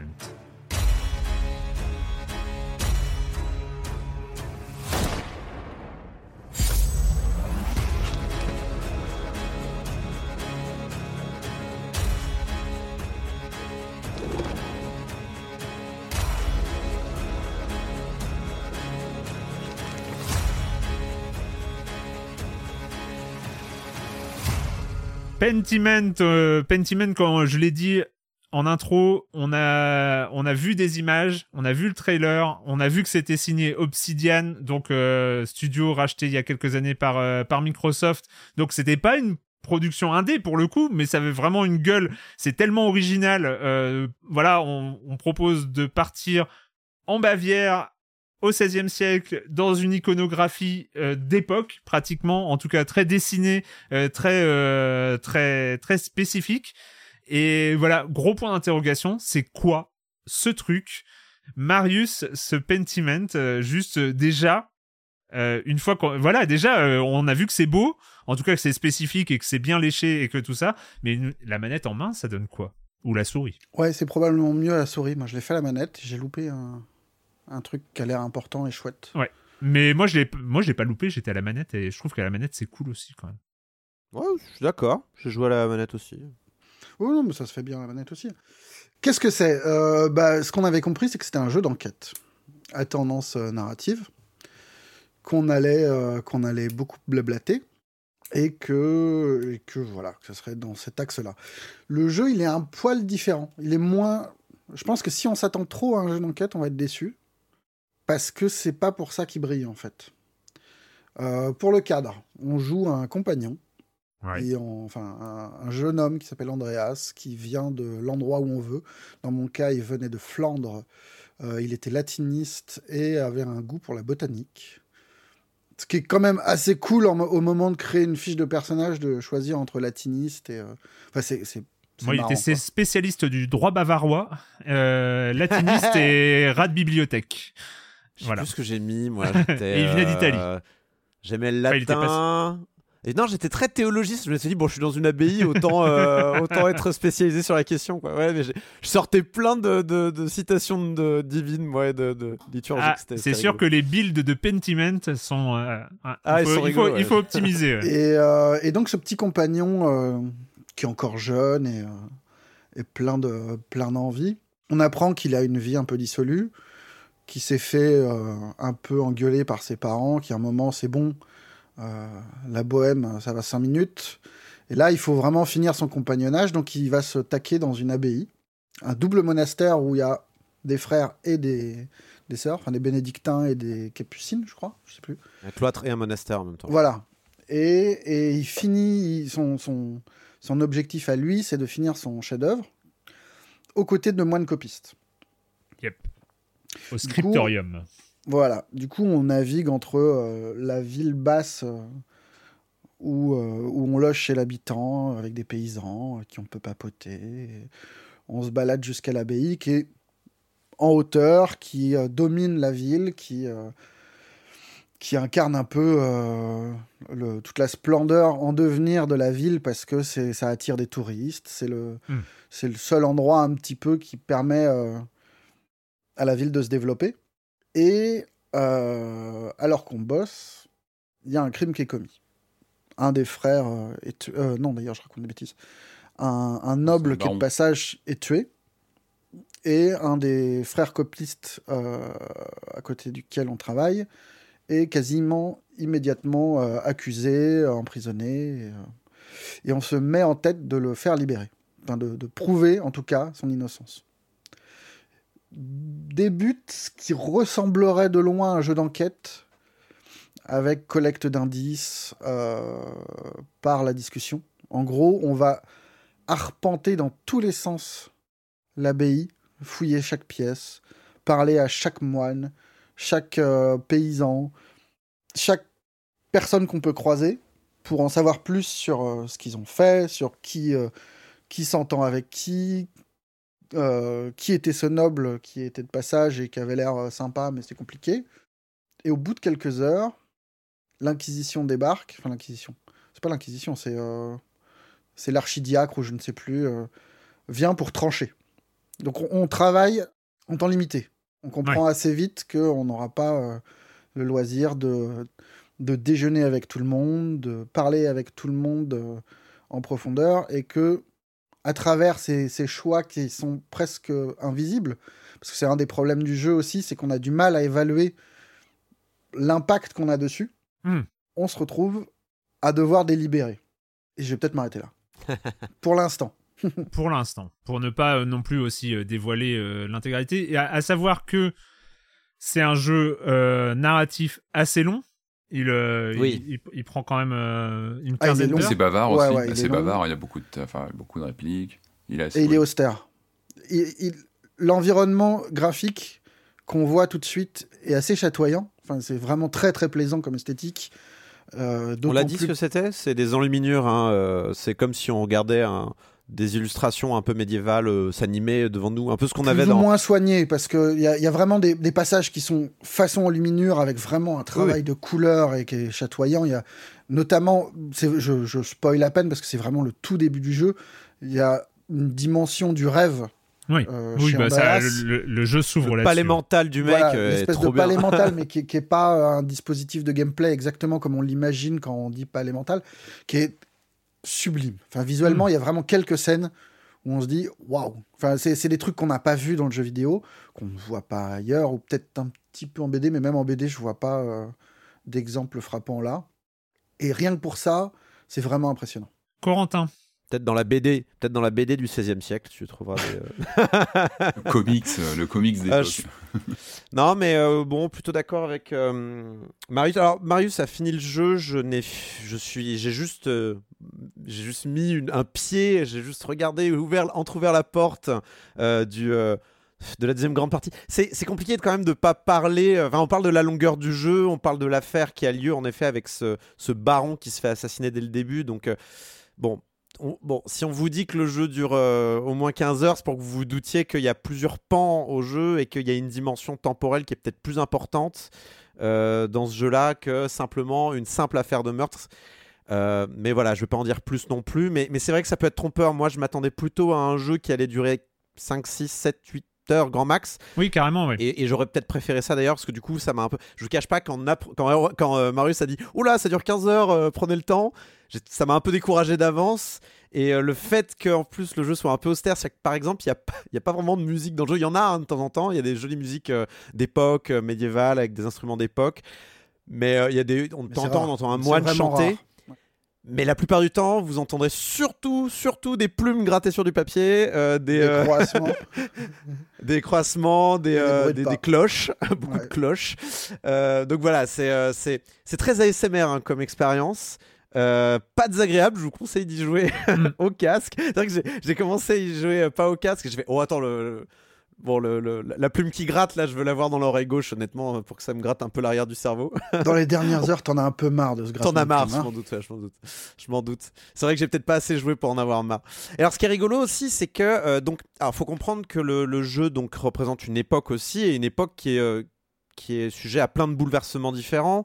Ouais. Euh, c'est quoi? C'est le 16e siècle, c'est ça euh, Je me pas? euh, ouais, 15, euh, 1515, quelque chose comme ça au départ. Donc, Il y a Luther qui est en train de foutre le bleu, il y a, euh, il y a l'imprimerie qui est en train de foutre le bleu, donc il y, a, vraiment plusieurs révolutions en fait qui arrivent au même moment où en fait euh, l'abbaye où on arrive euh, avec ces moines qui, qui, recopient deviennent un peu obsolètes et ou contestés, on va dire, par la manière dont ça se fait. D'autant que les, l'abbé du coin, apparemment, voilà, a augmenté les impôts, les paysans en ont marre, il y a une révolution qui couvre quand même, les paysans sont pas contents, ils ont un peu du mal à boucler les fins de mois.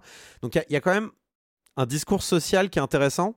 Avec aussi quelques sujets plus actuels qu'ils essayent un petit peu de faire entrer au forceps. J'ai moins été convaincu par cet aspect-là, mais euh, bon, ça le mérite en fait d'avoir plusieurs couches on va dire, de discours sur ce qui pourrait paraître à la base, en effet, comme une enquête simple, euh, de qui, qui a tué le baron.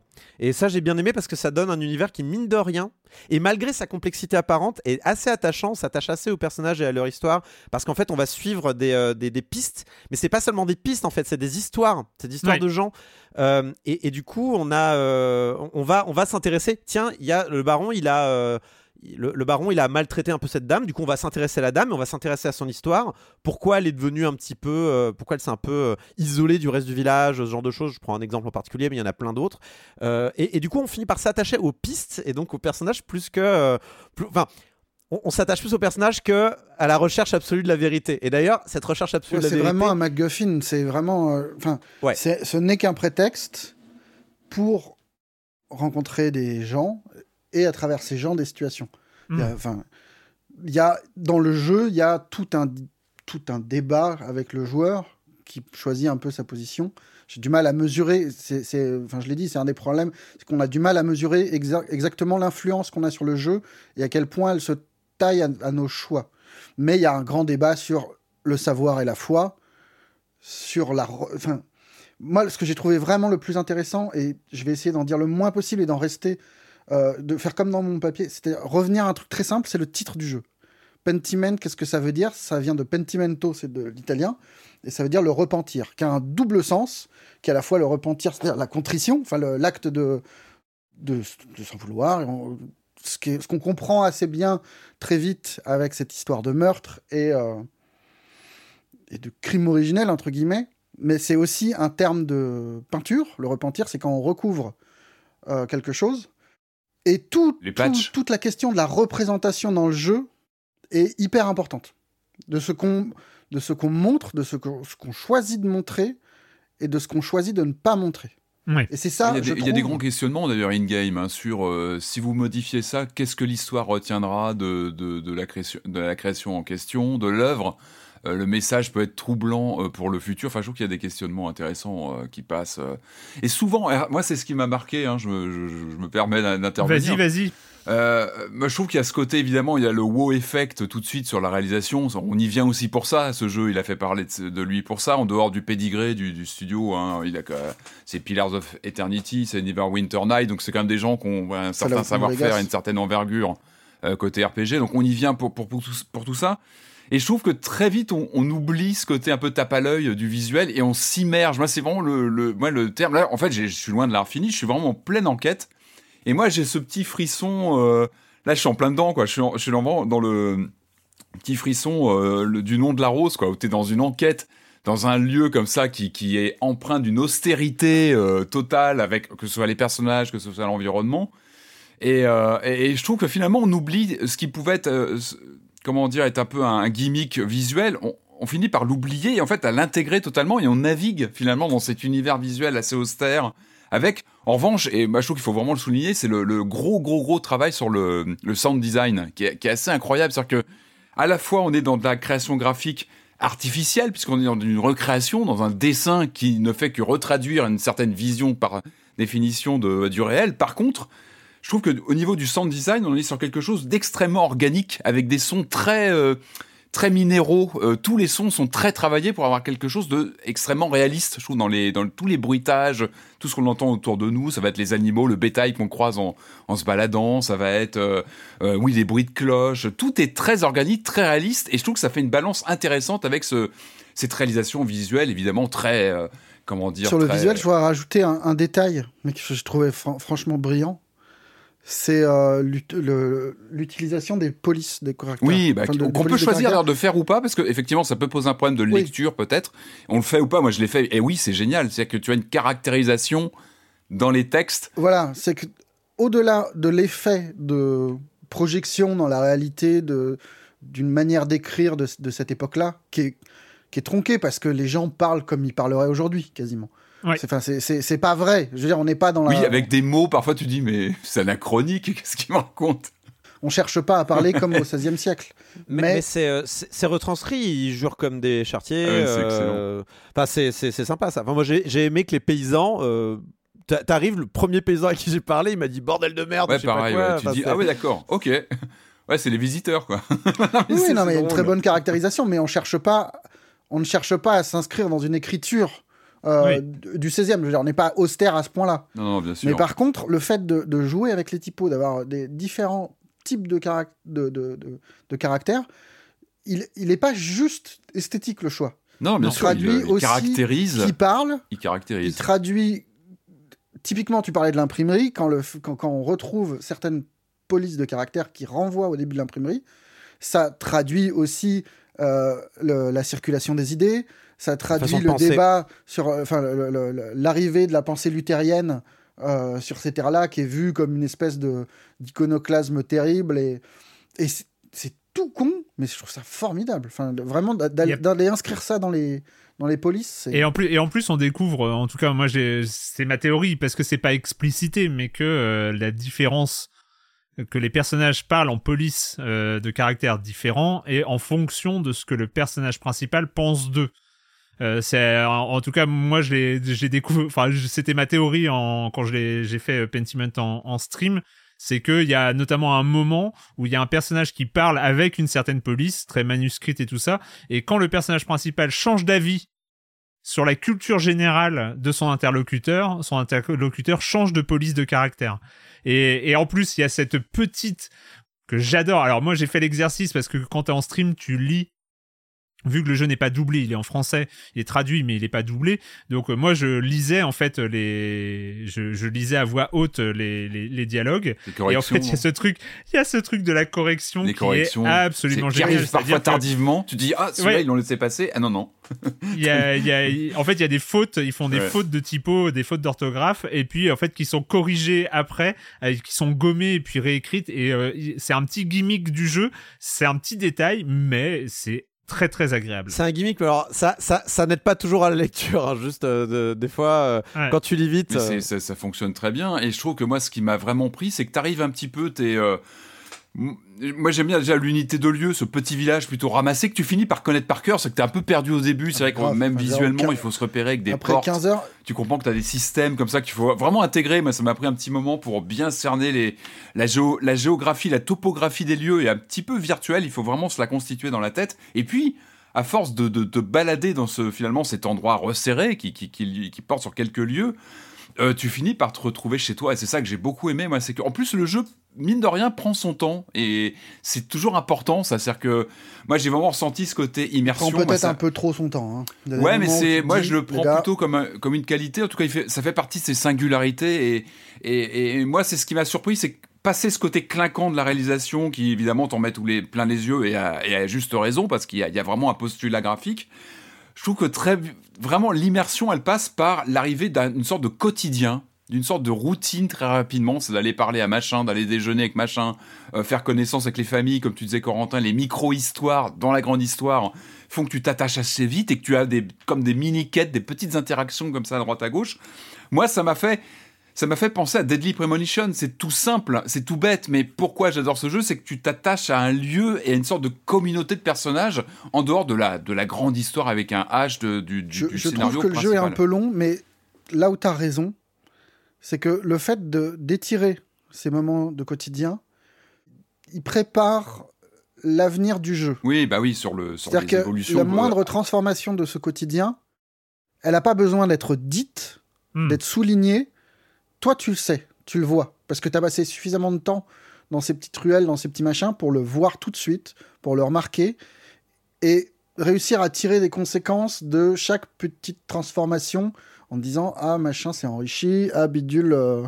Bah, il y Il euh, y, y a- il y a les transformations qui sont liées aussi au personnage principal qui euh, évolue quand même pas mal ouais, ouais. entre le début et la suite du jeu. Mais même, mais, mais même visuellement, je trouve les, les mimiques du héros, euh, ses vi- son visage, euh, tout passe aussi par des petits pictos, mais c'est souvent très, euh, très explicite les comportements des visages par quelques. Moi, moi, j'adore, euh, moi j'adore, c'est quand il passe juste la tête par une fenêtre ou quand il est caché dans une souche et que tu vois juste sa tête très sérieuse, mais genre planquée dans une souche. Et il y a, il y a un côté un peu ridicule que- qui me fait beaucoup Mais, rire. mais c'est très bien foutu. Je parlais de ce, ce tempo euh, très lancinant au début où tu rentres dans ce quotidien. Au début, tu dis ouais bon, ça m'intéresse pas. Puis finalement, tu te prends au jeu. Et ce qui, moi, je trouve que pour moi, en tout cas, ce qui a bien fonctionné, c'est que le, notamment l'avènement du meurtre, que tu, bon, tu, tu, te doutes que quelque chose va se passer, mais quand ça arrive, ça reste choquant. C'est-à-dire que ça arrive hmm. comme à te surprendre parce que tu es déjà dans, un, dans tout un, comment dire, dans tout un tissu d'habitude, de, de, de, début, de connaissance de différents personnages. Et quand survient ce, ce premier événement marquant, eh ben, ça a des enjeux, ça a des enjeux euh, dans les relations entre les personnages. On commence à pointer certains, certains, euh, certains euh, comment dire, euh, potentiels coupables du doigt. le petit garçon qu'on voit qui a un comportement chelou, on va dire bah, c'est peut-être lui, enquête sur lui. En fait, ça active déjà tout un réseau que tu as mis en place avant et que, qui fait que finalement, ce ne sont plus des inconnus. Quand survient ce meurtre, t'es plus entouré de, figures comme ça, de personnages hmm. auxquels tu, tu commences déjà à les connaître, comme tu disais, la, la sœur que tu apprends qui a été maltraitée par ce, ce, baron, qui est très ambigu. Euh, ça te pose aussi des questions sur ton comportement avec lui. Euh, quand tu commences à parler avec, son, donc, avec sa veuve, tu comprends que le personnage était loin d'être euh, fréquentable. Et en fait, tu es ce personnage central, parce que c'est nous, on, est, on est ce personnage, je trouve, se retrouve complètement pris en, comme ça en, interaction avec tout un tissu narratif qui fait que ça devient important. Et moi, j'ai adoré ce passage euh, très bah. nom de la rose, hein, quand tu, tu as un des frères qui te dit, bah reviens la nuit, tu vas venir examiner le, le, corps, parce que moi j'ai des, je sais plus, j'avais pris médecin, donc j'avais pris. Euh, et il y a ça aussi. Tu retrouves cette frappe, cette signature donc de, de Obsidian qui disparaît complètement parce qu'on est dans des mécaniques de, de point and click. Je vais revenir, il y a quelques imprécisions, mais mécanique point and click. Par contre, tu as encore ces tu as ces résurgences d'Obsidian dans les choix de, de, de, répliques, avec ces, ces choix des morceaux euh, liés à ton ADN, à tes choix de carrière qui vont te donner des petites options supplémentaires sur tes connaissances en, en, médecine ou, ou, des répliques à d'autres personnages où tu dis ah, bah, attends, moi c'est vrai que j'ai cette option médecine donc je peux répondre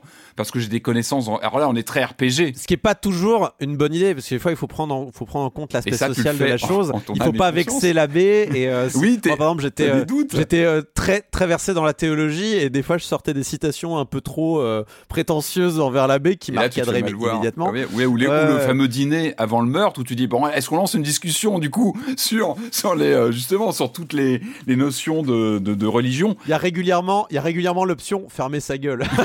ça c'est un choix de vie. C'est très important. Un grand, grand, choix de vie. Non mais c'est vrai qu'il faut faut juste dire le, le jeu est, est suffisamment bien écrit pour qu'on ne connaisse pas, qu'on ne puisse pas deviner qui est une bonne réponse.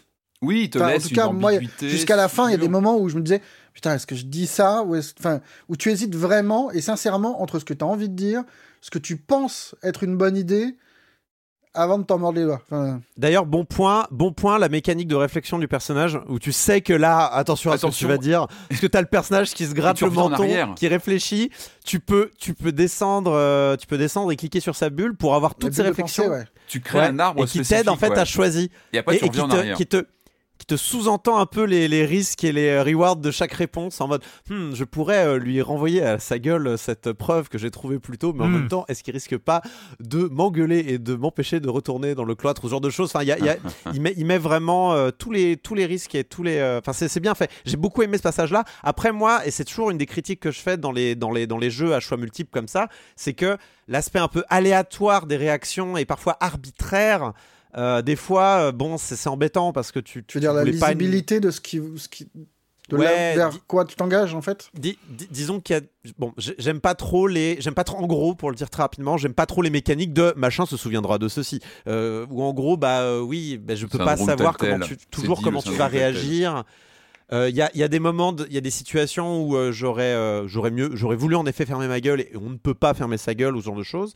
Il y a aussi des jets de dés un peu bizarroïdes de temps en temps. Le, jeu vous dit ah vous avez fait ceci cela, vous avez tel talent machin, donc vous avez ah tant de chances de réussir. Avec l'accumulation de l'accumulation de ce que tu as dit. Alors ça c'est très, c'est vrai que c'est très étrange parce que tu, moi j'ai raté 90% de mes trucs. Je n'ai pas réussi un jet de dés. Alors parfois j'étais à 70% de réussite et euh, je, je, rate tous mes jets de dés. J'en ai raté un à 90% de réussite, j'étais vert. Insupportable. Le, le, truc, je, je, me prends que des fails, et là j'étais dans la config où il y avait tellement peu de chances de rater. Et, et, et, en fait, et c'est peut-être mon problème fondamental avec euh, Pentiment, qui, qui, est un jeu que j'apprécie. Hein, c'est pas, c'est fondamental, mais ça, ça devrait pas vous empêcher d'apprécier le jeu. C'est qu'en fait, il, il, il, danse un peu entre le jeu d'enquête et le jeu narratif euh, à choix euh, qui importe un peu à la Telltales ou, à- ou à la Obsidian, ce qu'ils font habituellement. Donc avec ces euh, n'oubliera pas euh, ce machin n'oubliera pas ceci, machin n'oubliera pas cela. Alors qu'en vrai Que tu ne coup, mesures moi, pas en plus. Parce que tu, Voilà, tu tu sais pas exactement. Enfin, ça, on te le dit après. On te dit, on te dit pas avant que tu, tu aies une réplique. Attention, machin va s'en souvenir. Ouais. C'est genre, tu lances, tu lances un truc et dis Ah bah là, tu l'as vexé ou machin. Et puis Oui, il voilà. s'en souviendra. Et il y a, il y a un côté un peu injonction contradictoire qui est que euh, on, va, on va résoudre l'enquête et en même temps, c'est plein de trucs qui sont hors de, de contrôle en fait du personnage qui est même pas l'inquisiteur en chef ou genre de choses. C'est un, un- c'est un, observateur, en fait. On est là. C'est un observateur tiers qu'on ne va pas euh, suspecter. C'est la seule raison pour laquelle en fait il est un peu libre de faire ce qu'il veut. C'est parce qu'il est ni vraiment moine ni vraiment villageois. Il est, c'est un Électron électron libre. euh, dans cette communauté. Et, et- et en plus, il rajoute par-dessus cette mécanique un peu à la persona avec un emploi du temps tous les jours. C'est-à-dire qu'en fait, vous avez plusieurs. euh, vous avez le, le matin, vous Il y a faites un rythme de la journée, action. ouais, un séquençage. Certaines, ac- voilà, certaines actions vont vous demander du temps et vont faire avancer la journée, d'autres ne vont, vous pas, euh, ne vont pas vous, vous prendre de temps. Et cette, cette, euh, il y a ce côté un peu flou. C'est-à-dire que moi, par exemple, à un moment donné, il fallait que je trouve euh, un élément, un objet, je devais trouver un objet, et je m'étais dit, chercher l'objet va me prendre une demi-journée, mais pas du tout. Et, et alors que les conséquences de trouver cet objet, c'est-à-dire que ce que ça pouvait me débloquer, allait me prendre une demi-journée. Sauf que j'avais plus une demi-journée parce que le, on va dire que j'avais un événement qui m'empêchait de faire ça. Et cette, espèce de, de contrainte d'emploi du temps euh, que j'aime pas trop hein, dans les personas, euh, qui, il y a- c'est exactement la même chose. Vraiment, ça se passe exactement de la même manière.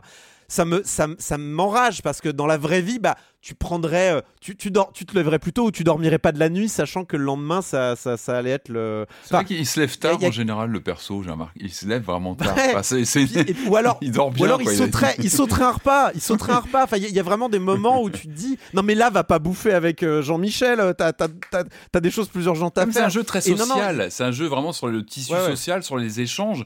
Et, et moi, ce que je retiens, c'est aussi ça, c'est le paradoxe total entre une forme d'austérité comme ça à première vue, euh, que ce soit dans, le, dans la mise en scène et même dans les mécaniques. Et en revanche, je, à- en fait, je trouve qu'il est plutôt accueillant. Et il y a des notes d'humour. Moi, il m'a fait marrer. Je trouve qu'il y, a- il y a vraiment sans ce côté Mhm. anachronisme. euh, Il y a pas mal d'humour qui passe souvent par des répliques, par ce côté décalé par rapport à parce qu'on y joue en 2022, donc on sait que les développeurs ont ont déjà euh, comment dire assimilé tout ça et du- enfin, je trouve qu'il y a pas mal d'humour. C'est un truc qu'on qu'on a peut-être pas assez souligné dans Ouais. les vannes dans les dans les dialogues dans les et du coup je trouve que finalement la, la formule est plutôt accueillante euh, paradoxalement. C'est qu'en dehors oui. de cette austérité d'apparat et de qu'on peut avoir comme ça sur un effet euh, un peu euh, sur l'esthétique au contraire je trouve qu'il est plutôt les mécaniques sont très simples et je pense qu'ils ont pas mal assimilé tout ce côté euh, RPG à la Obsidian etc tout ça est plutôt bien assimilé et finalement c'est dans la mécanique interne et ça on le voit pas trop on reste en surface sur un gameplay plutôt simple on peut c'est un jeu auquel on peut entrer de façon assez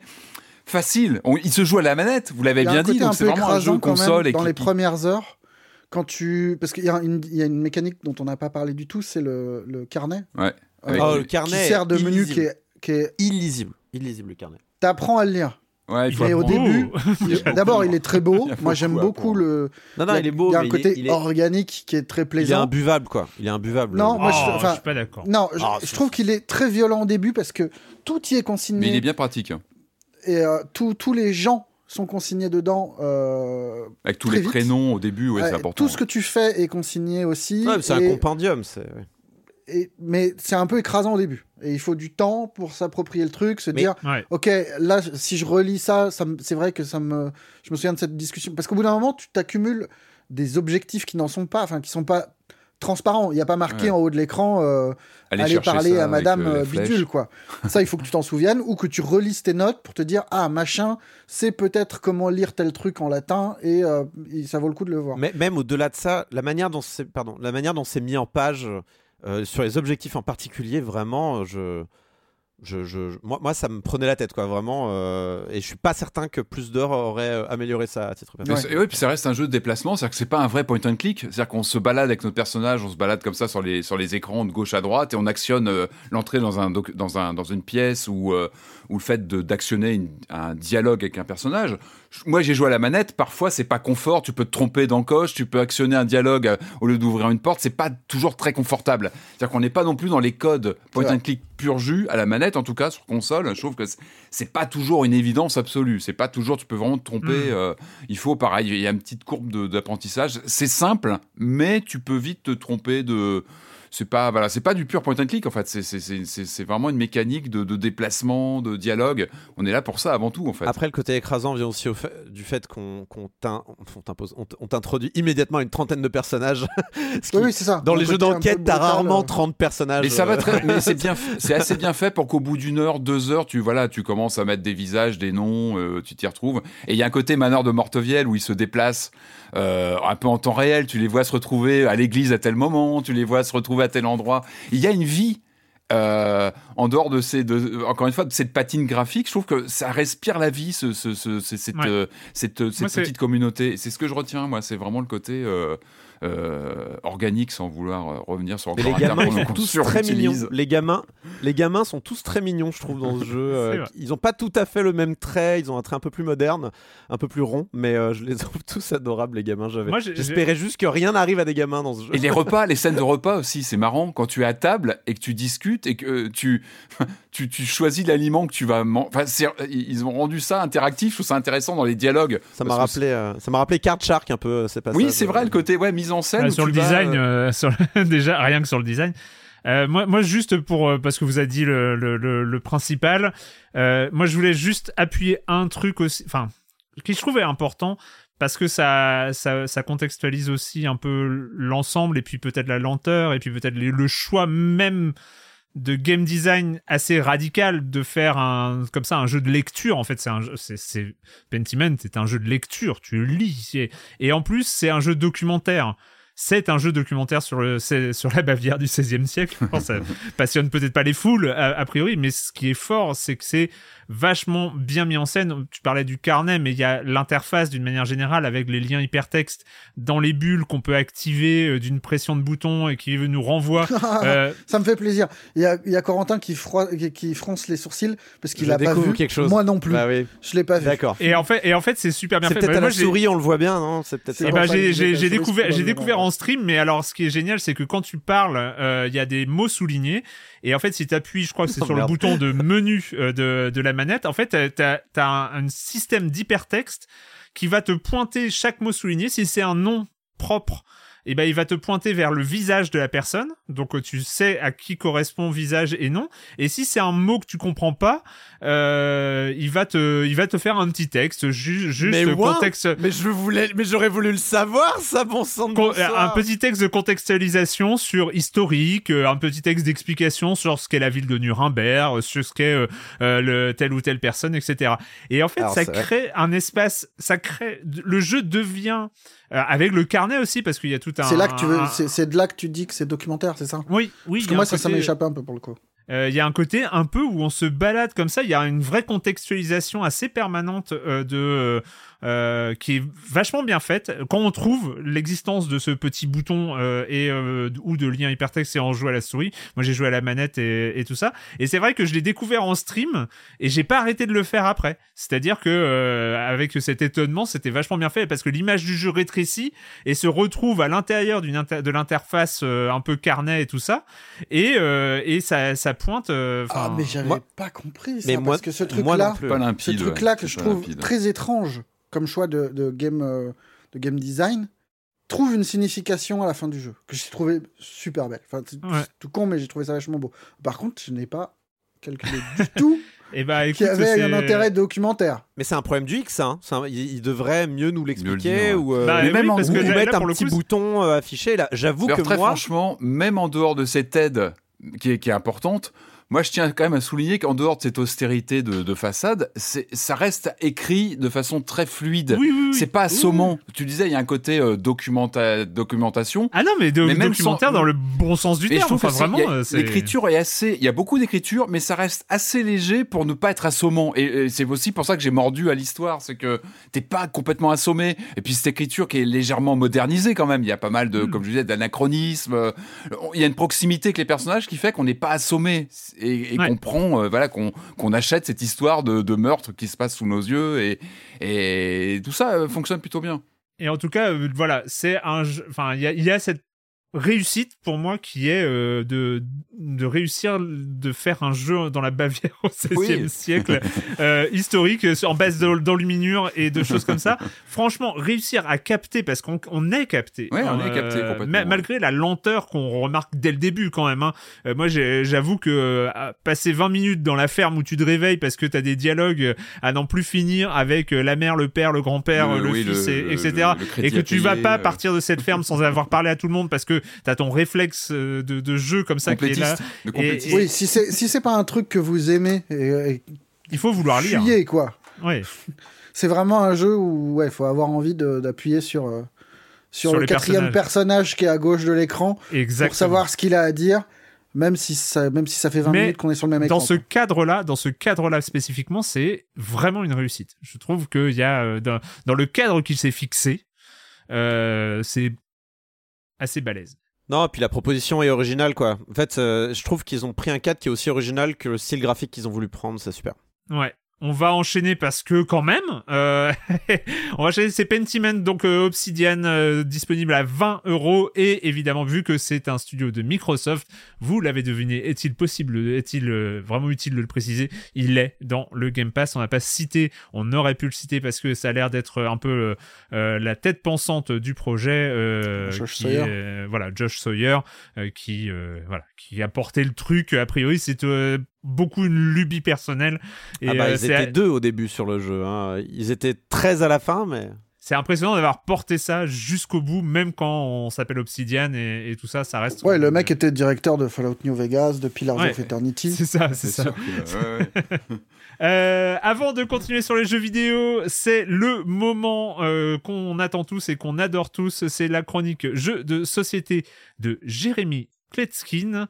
Salut, Jérémy. Salut Erwan, salut à tous. Si vous écoutez cette chronique depuis un moment, vous le savez, j'aime beaucoup les jeux universels, les jeux simples qu'on peut sortir dans n'importe quelle situation. J'apprécie d'autant plus ceux qui créent un déclic dans la tête des gens. Hmm, Je passe peut-être à côté de quelque chose. Le jeu de cartes dont on va parler cette semaine appartient tout à fait à cette catégorie. Rien que de voir la boîte, ben ça donne envie d'y jouer. Son nom, Splito, S-P-L-I-T-O. Il s'agit d'un jeu abstrait avec des cartes de 6 couleurs différentes. 6 valeurs sont présentes en deux exemplaires, donc ça fait 72 cartes, lesquelles sont mélangées à 37 cartes objectifs où on va trouver des conditions pour marquer des points. L'idée, c'est que tour à tour, tous les joueurs vont simultanément poser une carte à leur droite ou à leur gauche. Et donc les points qu'on va marquer à notre droite seront communs avec notre voisin de droite et les points qu'on va marquer à gauche seront communs à notre voisin de gauche. On pourra à son tour choisir de jouer une carte numérotée ou une carte objectif à sa droite ou à sa gauche, mais il faudra ménager le chèvre et le chou. Bah oui, parce que si votre voisin dépose en même temps une carte dans la zone commune, euh, vous pouvez mettre en danger une des conditions. Ce sont ces cartes de conditions qui vont rapporter des points à la fin du jeu. Donc si sur celle que vous venez de poser, il y a marqué euh, aucune carte de valeur 3, bah faut pas que le voisin euh, au même tour dépose un 3. On n'a pas le droit d'évoquer en public les cartes qu'on a en main ni celles qu'on a l'intention de jouer. Et des types d'objectifs, bah il y en a plein. Il y a des conditions de majorité, il y a des conditions de valeur, de variété, où il y a un certain nombre de couleurs, un certain nombre de valeurs, il y a des conditions de zone. Évidemment, celles qui sont le plus complexes ou le plus difficiles à atteindre, eh ben, elles rapporteront le plus de points. Et puis, comme je disais, le jeu, il est vraiment joli. Euh, le design fait un petit peu penser à 10, mais la boîte, elle est quand même beaucoup plus petite. Les cartes sont fines, euh, artistiques, tout en longueur, très agréables à manipuler. Et puis, vous l'avez compris, les règles sont très simples. Il est très facile à sortir de 3 à 8 joueurs, ce qui est très flexible. Les parties sont assez courtes, même quand on joue à 8, euh, un quart d'heure environ. Les auteurs Luc Raymond et Romaric Gallonnier, c'est indiqué à partir de 8 ans. À noter l'illustratrice très talentueuse Maud Chalmel, que je cite très souvent dans mes chroniques. Et c'est édité chez Blam. Je rappelle le nom du jeu, Splito. Il est très facile à placer et il plaît beaucoup. Et voilà, moi j'aimerais passer un message à tous les amateurs charismatiques de jeux de plateau. Vous avez un devoir d'évangélisation. On ne peut pas décemment jouer aux jeux de plateau si on n'a pas des amis qui jouent aussi aux jeux de plateau. Et donc faut être proactif, faut y aller, faut leur rentrer dedans. Recrutez autour de vous, soyez fiers de votre passion. Faites exploser votre bonheur aux yeux de tous. Bye bye.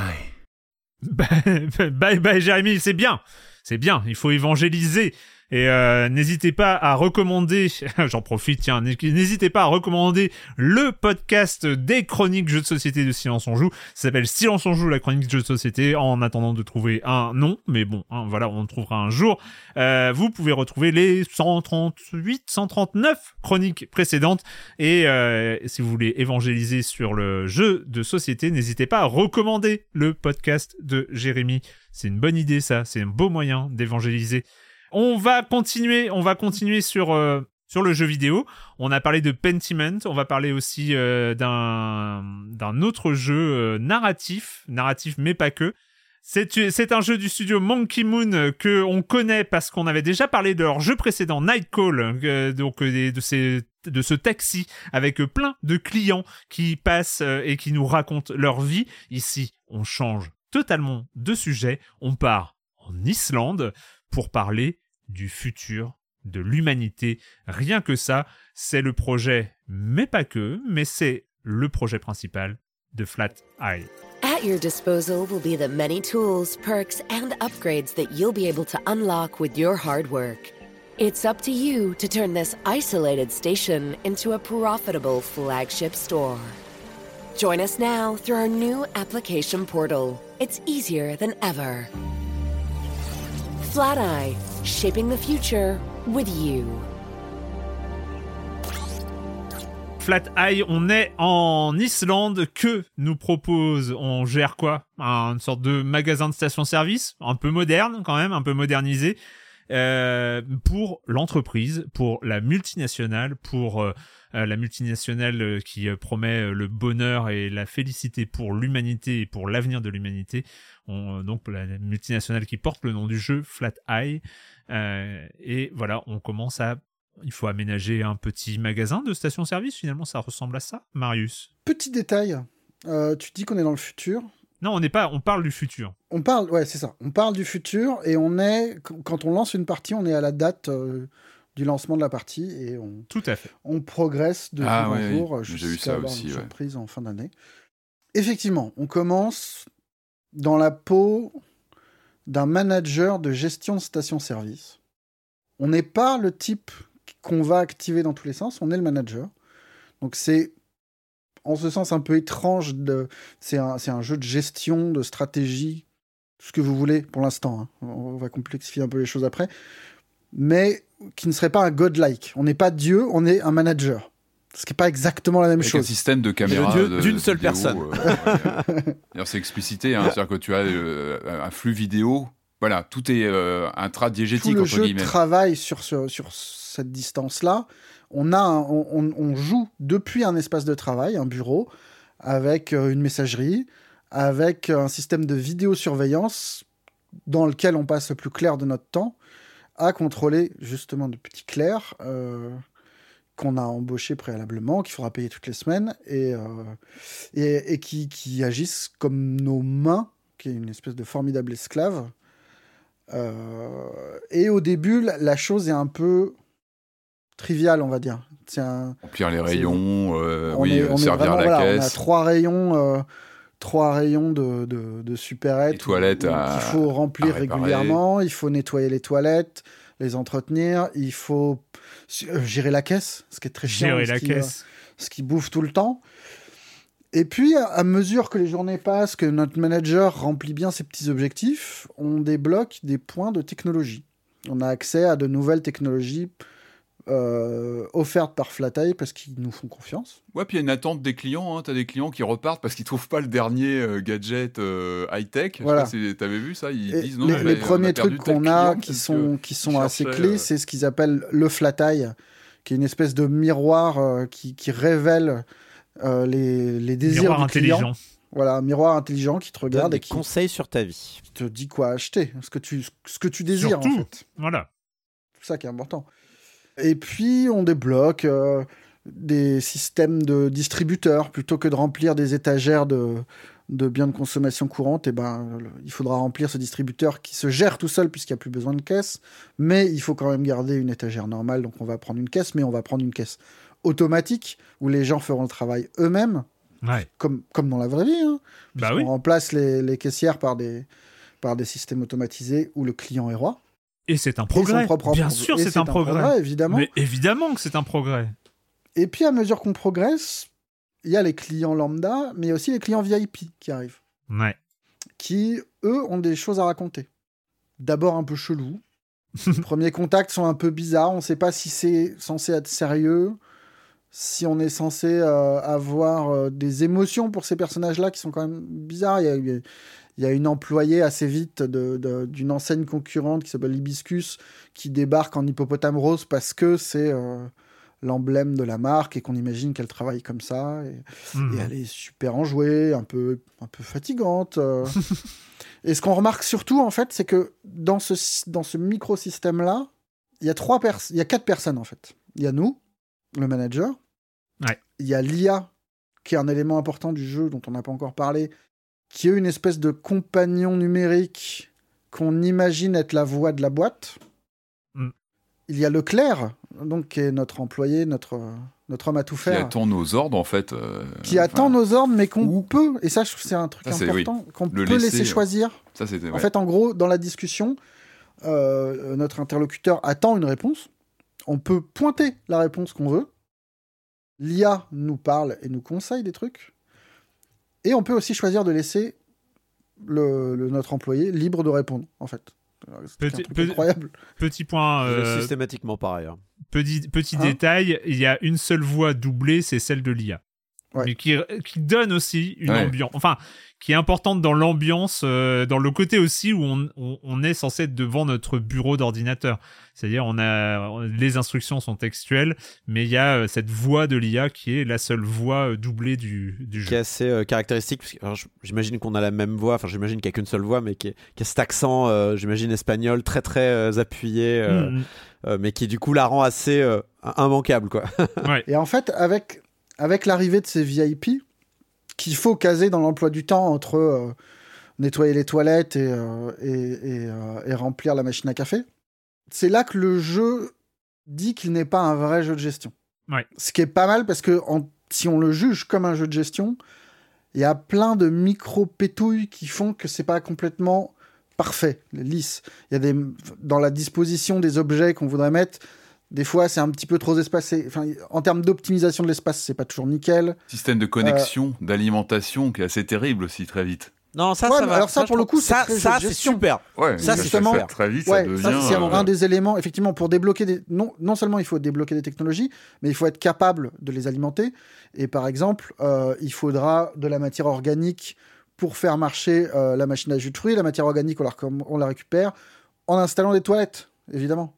Bah voilà. C'est Et- Ouais, Il y a tout un Et alors, système quand, quand- de et boucles quand tes comme ça. toilettes et quand tes toilettes alimentent le distributeur automatique, tu te dis qu'est-ce qui se passe dans ce magasin quand même. hein. Oui, chelou. évidemment.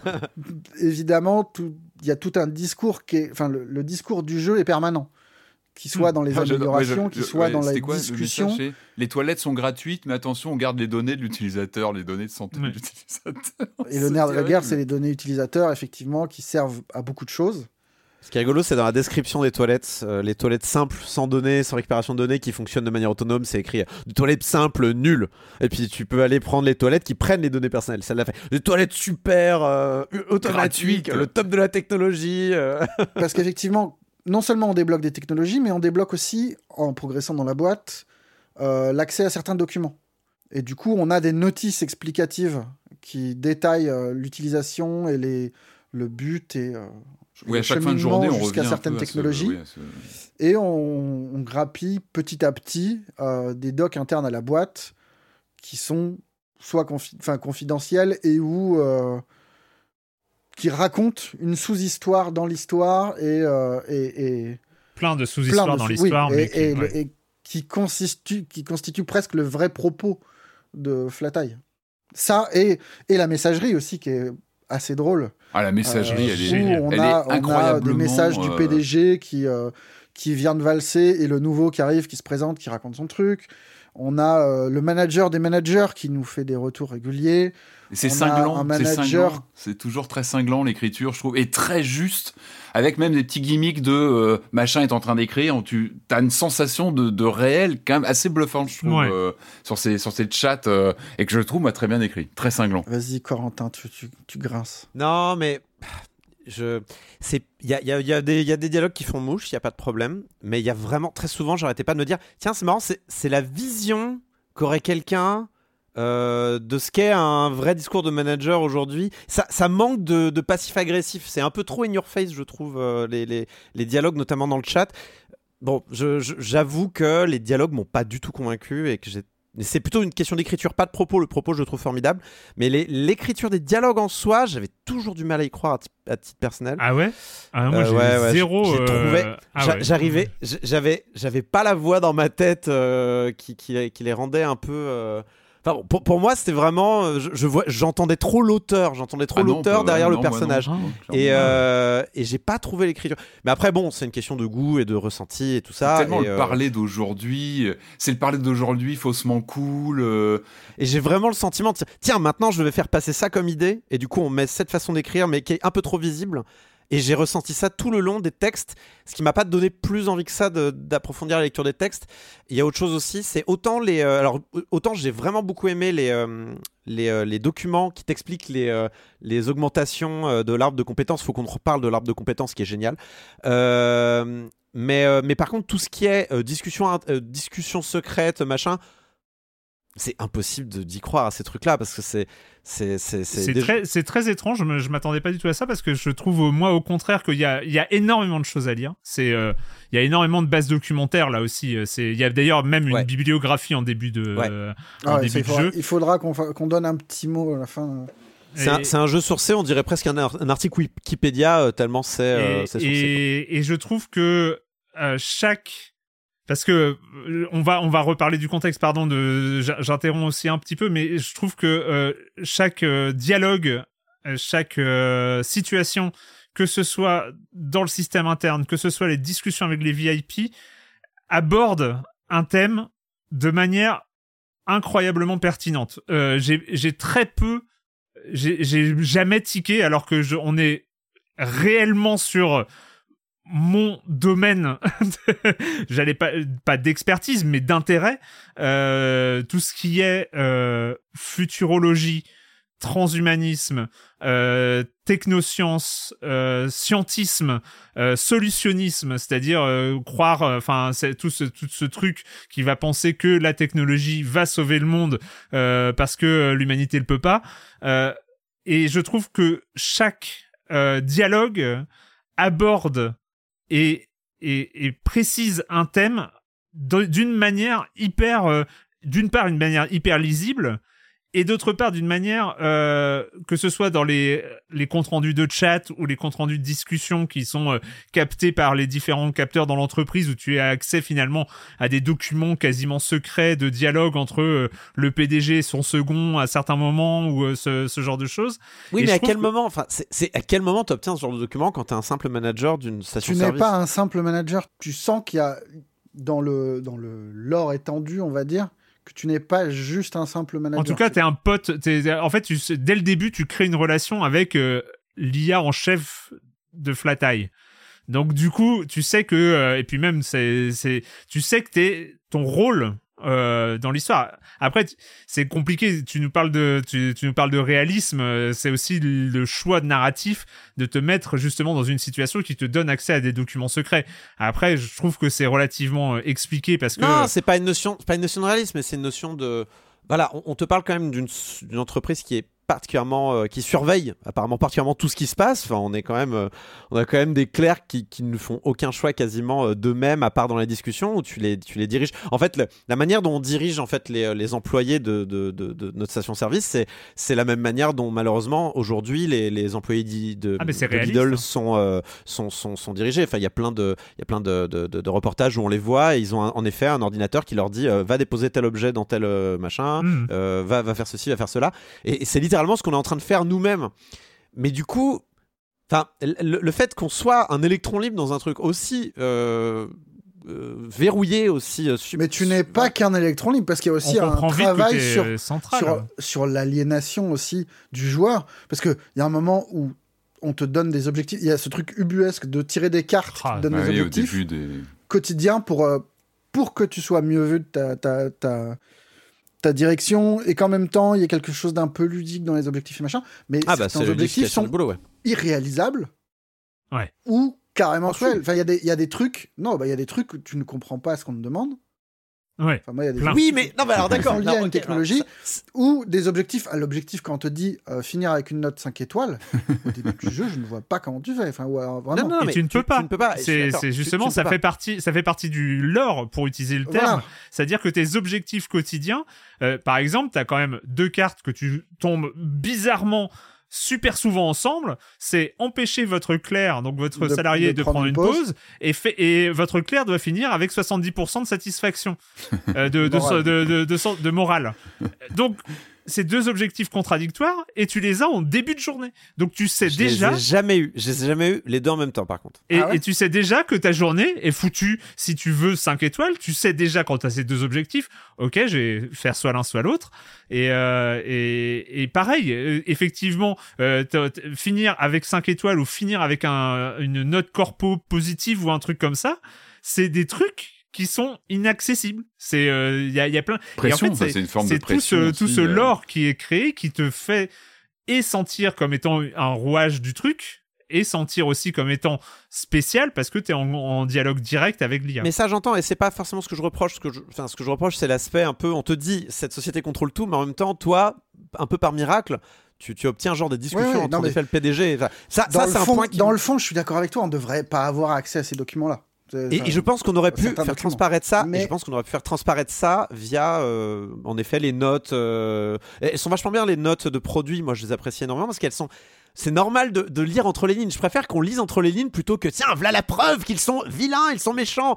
Non, on peut le comprendre par nous-mêmes. Du coup, Mais je je trouve pense que justement, pour revenir sur l'écriture, il y a plein de petites choses. Alors, l'écriture est chelou dans le sens où elle navigue entre plein de registres différents.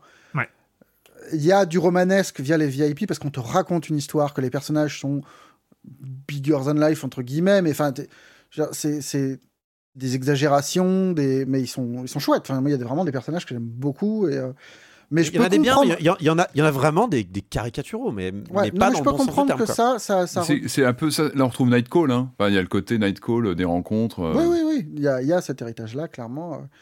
Et, mais il y a des petites choses toutes bêtes que j'aime beaucoup dans l'écriture. C'est par exemple les messages de, des PDG qui te disent euh, super, je suis ravi d'être là, machin. euh, N'hésitez pas à me pinguer si vous avez une question. Et juste après, en, en grisé, t'as marqué euh, cet utilisateur a, a bloqué les, les communications en 30. C'est des petites choses, mais c'est ça dit, ça dit, ça, ça dit énormément quoi. Mais ça, c'est, mais ça, c'est vachement bien. Mais ça, c'est ce que j'apprécie dans, dans Flat Eye. Mais te foutre les discussions euh, secrètes, c'est, c'est trop, euh, trop in your face. Alors que ça, en effet, ce petit détail parle beaucoup plus, en fait, je trouve, à titre personnel. Et, et, En, et- même- en et même c'est un- temps, en même temps, les discussions secrètes, c'est du, ça fait partie du sel du truc. C'est là où je comprends pas trop. te- Tu voudrais supprimer les discussions secrètes qui sont hyper agréables aussi et qui donnent partie, une partie du lore? je les trouve pas très bien écrites. Je Oh, trouve que. Oh, il y a des moments. Mais si La Elles sont Je suis piscine, pas d'accord. Tout... la piscine quoi.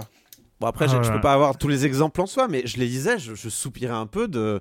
Ah ouais. c'est, euh, Ah moi il y a des moments j'étais mort de rire. t'a- T'aurais t'aurais pu, pu me partager. En fait, j'aurais limite préféré qu'elle me partage des, des articles euh, publiés dans la presse qui nous racontent. Qui, qui sont aussi évo- éloquents et c'est ce qu'on a aujourd'hui. Quand on regarde tout ce qui se passe avec, euh, par exemple, Elon Musk et Twitter, on n'a pas besoin d'avoir des discussions secrètes, même si on en a parfois euh, dans la presse, pour comprendre que ce qui se passe, c'est- c'est c'est- c'est terrifiant. quoi. Et, et- et du coup, je, je pense que le jeu aurait dû plus jouer sur tout ce qui est, on va dire, euh, faire à obtenir, plus que genre, euh, ah, j'ai mis un micro pour obtenir euh, telle discussion. Après, encore une fois, c'est du détail. Moi, c'est pas ce qui m'a le plus gêné dans ce jeu-là. Ce qui m'a vraiment le plus gêné, c'est, et, je pense que c'est là où on va avoir un désaccord de fond, et qui est, c'est la place que prend le gameplay, les entraves que les développeurs vont mettre spécifiquement dans le gameplay pour faire passer un message. et finalement, ce que nous, en tant que joueur, on va ressentir. J'ai quand même passé la première heure et demie j'étais à deux doigts de lâcher le jeu, tu vois. J'étais en mode, c'est pas bon du tout, quoi. Ça, ça, ça m'énerve. On, on- on micro-gestionne euh, de, des, des trucs vraiment pas bons. Et je comprends que c'est le propos du jeu, je comprends bien. Mais au bout d'un moment, il doit y avoir un aspect utilitaire au jeu aussi de te faire donner envie de continuer, tu vois. Et heureusement que j'ai acheté cette caisse automatique parce que la caisse, oui, la caisse autonome sauve le jeu. Mais vraiment, à partir, c'était le jour et la nuit entre le moment où euh, je devais gérer ma caisse et le moment où je mets une caisse automatique et d'un seul coup, oh, le temps se libère et de ça. Et j'entends que c'est un message qui passe, mais j'aurais pas dû mettre une heure et demie. À, euh, à, à- à- à être à deux doigts de la parce que ça aurait été dommage parce que le jeu raconte de belles choses le, le jeu a raison la de, se poser plus vite la, la caisse automatique non? Eh ben, ça n'est pas arrivé. Et tu sais pourquoi? Parce que le jeu oublie de mettre plein de rails de sécurité à plein d'endroits parce que ce n'est pas un très bon jeu de gestion.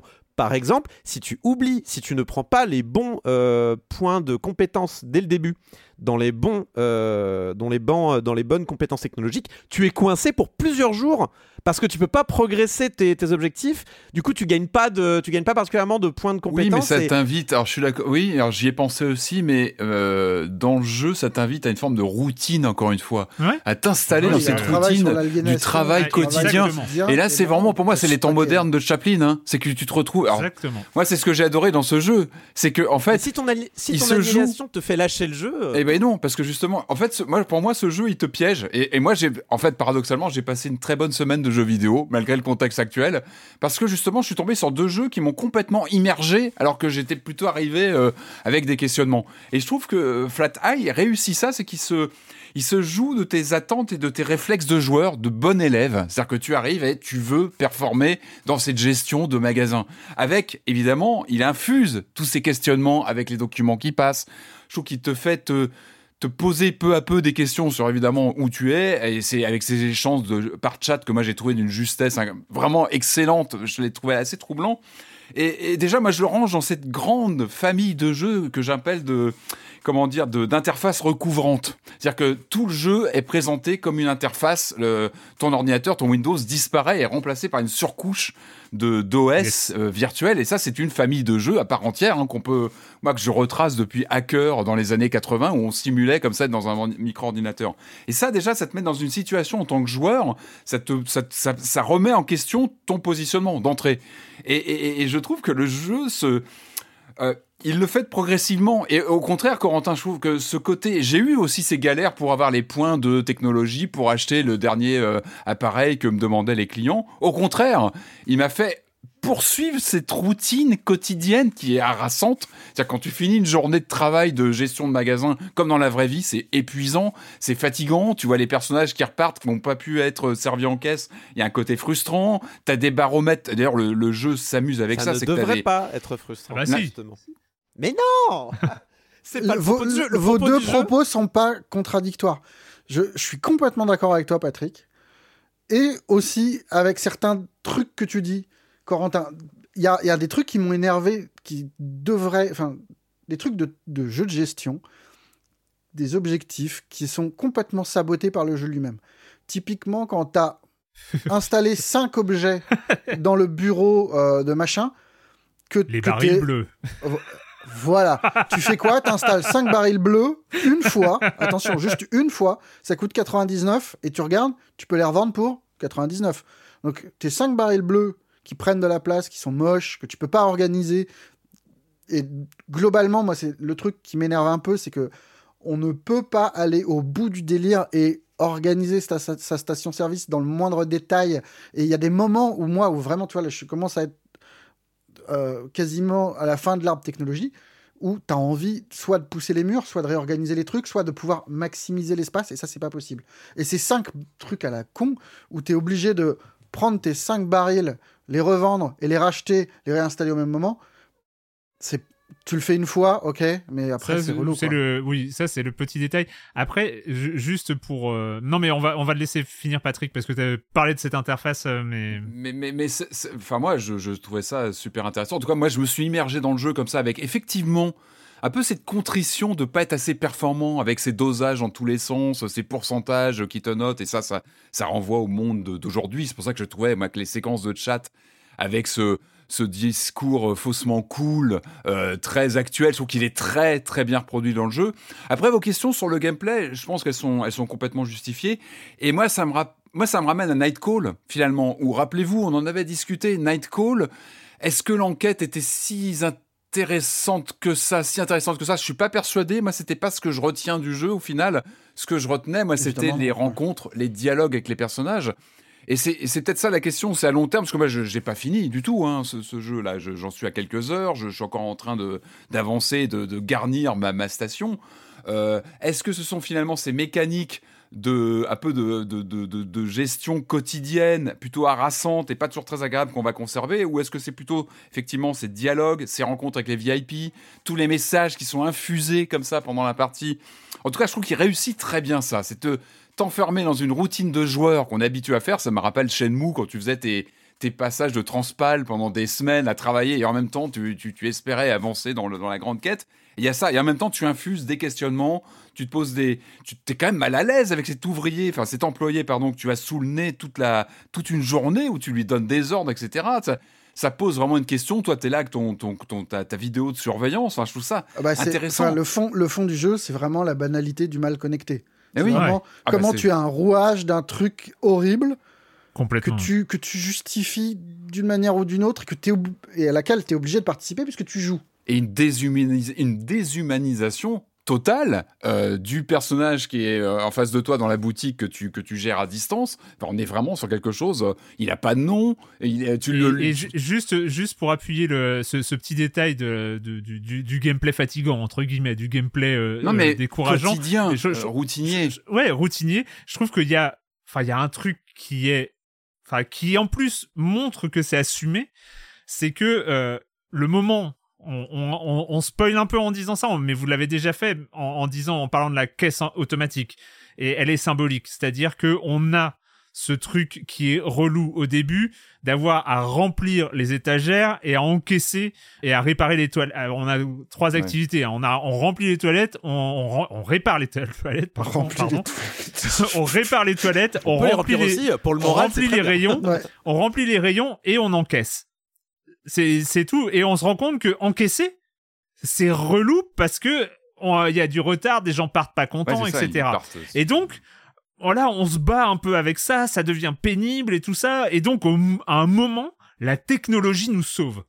La technologie nous sauve en tant que joueur. Et c'est là où il y a un, un- un côté qui est brillant, c'est que on, on adhère au truc. Mhm. C'est que le jeu nous force à adhérer aux propos politiques qui est la technologie vous sauve. Ouais, parce qu'ils a- Et donc là, on est content. nous sauve, elle nous sauve, elle nous sauve jamais, Erwan. Elle nous sauve jamais. Je suis pas d'accord. Évidemment qu'ils ne sauvent pas, c'est le propos, Corentin. On, on se force en tant que joueur. Mais, Oui, mais juste pour même pas agréable pour toi. Mais bref. Mais juste pour terminer, on a la caisse enregistreuse et le jour où on a la caisse enregistreuse, en tant que joueur, on est heureux, la, la technologie nous a sauvés parce qu'on a du temps pour faire ce qu'on n'avait pas le temps de faire avant et puis on est content parce que les clients sont contents. Et après, on se rend compte, on grandit et donc bah, notre activité de remplissage, euh, de, de, d'enca- de- de- d'encaisser les clients est remplacée par une autre activité Mais- qu'on va réussir beaucoup plus tard à aussi automatiser. Et puis arrive un moment qui est absolument brillant où on pense être libéré de l'aliénation d'avoir à faire des tâches répétitives. Ouais. Et là, le jeu nous impose une putain de tâche répétitive horrible qui qui est qui est pas automatisable et on se rend compte que bah finalement peut-être qu'on préférait remplir les rayons ou encaisser les les, les ou encaisser les, les, les clients au début et, et en fait je trouve que justement il y a un gameplay qui euh, il réussit à, à à appuyer son propos Mhm. littéraire, son propos documenté sur euh, sur ce solutionnisme, parce que ça parle de ça en fait. Euh, Flat Eye est un, un- est une critique du solutionnisme et et je trouve qu'ils arrivent à reproduire ça par le gameplay. Par l'expérience et, par une focale. euh, Ça dépend où de la focale, en fait, comment tu, tu, tu, tu mets ton, ton regard dessus, comment tu le poses. Moi, je, je, Ouais. je reste, je reste marqué. En fait, on se sent sale souvent en jouant parce que tu Ah. joues un rôle que tu n'as pas envie de jouer. Et ça, c'est fort. C'est-à-dire que le jeu, il arrive à te mettre dans une situation où tu es en train de performer comme un joueur avec tes réflexes de performance. Tu sens que ça t'échappe. Et je me rappelle de discussions qu'on a eues avec Marius euh, sur, euh, pendant la semaine où on, on disait, mais on se reconnaît pas en jouant. Je sais pas si tu te rappelles, Marius, de, Ah de oui, citations moi je te donnais. disais, mais Non, mais c'est- j'ai eu pareil en plus avec Erwan, c'est donner des conseils et tu te rends compte Oui, que tu parles dis, comme un manager. C'est horrible, c'est horrible. Qu'est-ce que je suis Et en train de moi, faire juste, je voudrais, je voudrais revenir sur un petit moment d'épiphanie qui est lié au gameplay. Qui est, euh, moi, j'étais vraiment. Alors, pour le coup, autant toi, j'ai l'impression que tu as une distance par rapport au jeu qui, qui, s'est jamais amenuisé. Moi, j'étais vraiment en mode roleplay et machin. Enfin, j'ai eu, une période genre de 4-5 heures de jeu intense où je me marrais comme un, comme un, un petit, euh, un petit enfant. Et est arrivé après Noël. À Noël, j'étais trop content. Putain, j'ai des sapins de Noël. Je peux installer des sapins dans le truc. Trop bien. Vraiment euh, génial. Et puis, approche le réveillon. Et je me dis, ah vas-y, attends, 30, 30 décembre, qui a envie de bosser un 30 décembre? Vas-y, j'y vais pas. Ok. Et je suis parti me faire un café, j'ai laissé le jeu tourner, j'ai j'ai bu une, une petite tasse de café, je suis redescendu, le temps s'écoulait en temps enfin en temps normal, euh, pas en accéléré, donc c'était un peu long. Et je regarde et j'attends la fin de la journée en faisant des trucs à côté. euh. Donc Et ton à clair, fin de journée- il bougeait pas. Tu, tu laissais ton Si. tranquille en fait. Enfin, je laissais mon, je donnais pas de consigne. Et à Ah. la fin de la journée, je, je- vraiment, je ne savais pas si j'allais retrouver le truc à feu à sang, toutes les machines pétées et machin. Et non. Et, et c'était, c'était presque une bonne journée. Et tu te dis, mais je sers à quoi en tant que manager? Ouais. Je suis quoi? Je suis, je suis rien. Bullshit Ce que je job. fais ne sert à rien. Et, et à partir de, enfin, enfin, moi j'étais mort de rire en voyant ça, en me disant, putain, mais c'est, on te dit que ce que tu fais dans le jeu ne sert à rien, que tu ne fais que participer à une machine de mort, euh, enfin, intellectuelle, mentale, enfin, littérale. Euh, et c'est non, c'est vraiment un jeu chelou. Après, je peux comprendre que ça plaise pas parce qu'il y a quand même, c'est pas, enfin, en tant qu'un jeu de gestion, il y a plein de petits défauts, plein de trucs déplaisants. Mais putain, c'est quand même, c'est un jeu chelou quoi. On peut en revenir au, on peut en revenir au débat sur est-ce qu'un jeu doit être fun et je suis d'accord avec vous Ouais. que c'est pas obligé, surtout pour faire passer des messages. Cela étant, c'est vrai que euh, je pense qu'au niveau du rythme, certaines choses auraient pu être améliorées. Et typiquement, au bout d'une heure, si j'ai plus envie de jouer au jeu, c'est qu'ils ont un peu raté parce que le, bu- le but d'être manager, c'est de nous, de nous bercer d'illusions sur ce qu'on a vraiment envie de faire.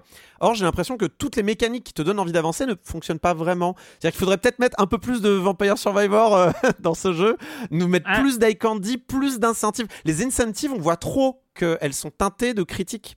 Et du coup, moi, ça me donnait pas envie d'y aller. Les avatars sont laids, euh, les tâches qu'on fait. En fait, on n'est pas vraiment manager. On est, on est le clair en réalité. On joue pas le manager, on joue le clair. On micromanage comme pas possible. Et du coup, on n'a ni le beurre ni l'argent du beurre. C'est-à-dire qu'on fait les tâches que le clair doit faire, alors que nous, managers, on devrait plutôt di- automatiser des tâches. Tu vois ce que je veux dire? C'est Et- du ce que tu coup- fais. Ben non. Ben si, Ah, en non, mais avançant non, à dans la le jeu, fin, ah, tu débloques, Bah, tu débloques plein de choses qui te permettent je d'automatiser. suis à 5 heures de jeu, mes journées se ressemblent depuis tellement longtemps. j'ai- j'ai- Si c'était pas pour Silence on joue, j'aurais droppé à la troisième heure de jeu. C'est qu'un truc qui ne fonctionne pas aussi dans le, dans le, dans le, dans le système. Tu vois ce que je veux dire? Je voulais euh, juste euh, euh, appuyer. Enfin, alors, euh, moi, très sincèrement, moi, dans mon état d'esprit, ça m'a rappelé Hades. euh, parce qu'il y a, il y a la récompense par la narration. Euh, en fait, c'est ce que j'adore dans ce que j'adore aussi. Je vois que des mots. Personne mais ne je- comprend. J'essaie de voir où tu vas. J'essaie de voir où non, tu non, vas. non, mais d'une part parce que pour moi, euh, à- alors, euh, on peut euh, les, le, jeu, le, le cœur du jeu est très très différent évidemment parce que là c'est une sorte de jeu de gestion à la two points ou, euh, ou ce genre de choses dans le cœur du gameplay.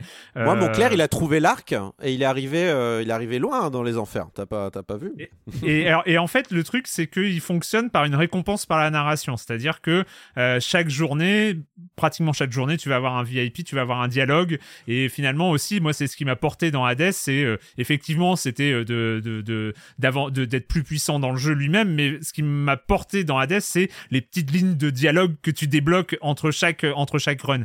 Et là, c'était un peu ça. C'est qu'à la fin de chaque journée, tu vas avoir accès à des nouveaux documents.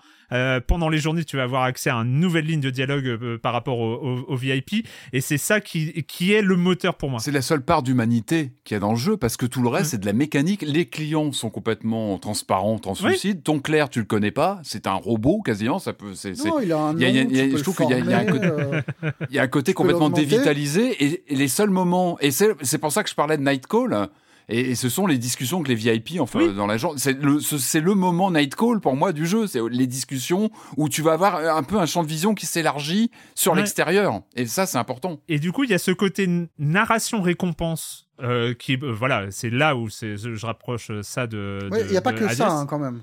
Et il n'y a, pas- il y a, il y a, il y a pas que ça. Et après, je voulais juste euh, appuyer sur euh, la force euh, documentaire et documentée euh, de ce jeu. C'est-à-dire que euh, on parle de solutionnisme, on parle de travail du clic, on parle de bullshit jobs. Enfin voilà, on sait que les gens ont lu Graber, les gens ont lu euh, Antonio Casilli, euh, les gens ont lu euh, tous les intellectuels euh, qui parlent et qui analysent ces mouvements-là. Les, y a, on a parlé de la bibliographie tout à l'heure qui est là, qui appuie un peu le propos. C'est que c'est pas un jeu. Euh, c'est un jeu éminemment politique, évidemment, ce n'est que un jeu politique, mais euh, c'est un jeu documenté. C'est pas un jeu de prise de position dans les airs et tout ça. On n'aime pas, on, on est pour le, on est pour l'écologie, on veut sauver le monde, on est contre la technologie, etc. Mais c'est un jeu, comme truc. c'est hyper intelligent. C'est euh, c'est c'est euh, c'est- la meilleure partie du jeu, je trouve. Mais c'est. Mais même dans les pour- machines, dans les machines qui te mettent de comment Ah, elles voilà. sont présentées et, et tout ça. Enfin, euh, c'est le, tra- le- tout le Dans le sens de l'euphémisme. ouais noms dans le sens. même- Ah, c'est génial. Il faut, il faut qu'on dise quand même le génie de cet arbre de compétences. Euh, oui, c'est ça, l'arbre de, technologie que tu Ouais. débloques avec les, euh, les. En fait, au début, ça part comme un jeu de gestion. Et ça, par contre, j'ai aimé de manière in- inconditionnelle. Euh, vraiment, tu démarres comme un, comme un jeu normal avec. euh, bah, vous savez, dans les jeux de gestion, le but c'est quand même de, de snowballer un peu, d'avoir euh, euh, telle amélioration qui va en apporter d'autres, puis qui vont en apporter d'autres, et puis tu fais face à d'autres Snowballer, tu- snowballer, je la retiens, c'est la Ouais, snowballer. snowballer, c'est nouveau. Il y, a y certains fils euh, du Discord qui sont en train de s'enflammer présentement. Ah, je la note parce que je mais du connaissais. Ils font un effet boule de neige, mon Ah cher euh. Patrick. Euh, et du coup, euh, et, et ça c'est vraiment génial parce qu'en plus, donc tu les débloques petit à petit, mais avant de les débloquer complètement, ils sont affichés sous des noms de code, genre projet gros dodo ou, ou, enfin, genre il y a genre de choses. Et alors ça, par contre, qu'est-ce que c'est bien? Parce que du coup, il y a, il y a un tu vas de plus en plus dans le cauchemar technologique quand même. Enfin, Grave. après, ça dépend vos, ça dépend vos positionnements euh, sur, sur ces sujets-là, mais euh, on va quand même de plus en plus dans l'extrême en tout cas. Euh, et du coup, moi j'avais qu'une envie, des fois, c'est de débloquer un élément, mais même pas parce que j'en avais besoin, je voulais voir ce qu'il y avait derrière. et ça, ça du coup, ça marche extrêmement bien, et je pense que c'est lié, mais c'est certainement lié d'ailleurs, à toute la bibliographie en effet du jeu qui dit attendez, attendez c'est pas le futur, c'est maintenant. Regardez ce qu'ils font euh, telle ou telle entreprise et ils vous mettent les articles de The Verge qui vont bien. Les, les, les- et la, les- et les la réflexions. récompense qui est liée à ces trucs-là, c'est l'apparition de personnages, de VIP Mm, qui viennent mm, te voilà. parler, qui sont connectés quelque part aux appareils. Qui... Et c'est là où je peux comprendre le côté frustrant si tu progresses pas assez vite et que tu es un mauvais manager. Désolé pour toi, mais Jugement Ah, de mais moi, valeur. alors moi, mais alors moi j'avais, moi j'avais minimum 4 étoiles tous les jours. Mais en effet, la narration n'avance pas. Est-ce qu'il faut en effet euh, prendre les, il faut, prendre les bons chemins technologiques. Il faut prendre les bons chemins technologiques. c'est évidemment la narration et, euh, et tout le discours du jeu qui est le plus stupéfiant et machin. Et c'est plein de défauts côté gestion, mais il y a quand même des plaisirs de.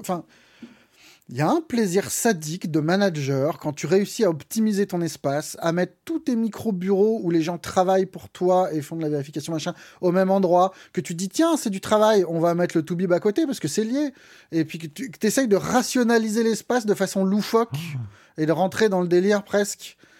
Enfin, moi, je prenais, bon. je prenais plaisir à le faire. C'est ce que je te disais, Marius, quand on, on en a discuté dans la semaine, j'ai dit, t'as beaucoup changé, Marius. Quand je voyais tes, tes remarques sur ta partie où t'optimisais dans tous les sens le, le management de, ton, de ta boutique, j'ai dit, t'as beaucoup changé. Tout en voyant que ça ne servait à rien. Après, euh, faire du feng shui néolibéral, euh, bon, c'est pas- pas juste, c'est Animal Crossing, mais avec un autre ton, hein, euh, de, bien mettre les choses en place et tout ça.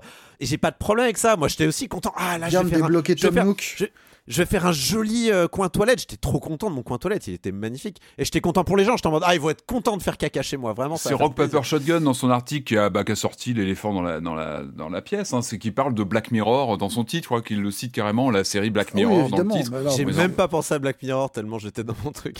Bah, en fait, il le. Et oui, bah oui, oui, il y a de ça. Il y a clairement oui, ce- sûr, y ce- a complètement Ah Black bah, Mirror. évidemment. Mais il y, a du- il y a Soleil Vert, il y a Ravage de Barjavel, enfin il y a plein de choses. Tu sens, c'est des gens, enfin c'est- vraiment pas juste du Black Mirror. Non, mais c'est un- pour moi, c'est un Black Mirror pour moi. C'est performatif.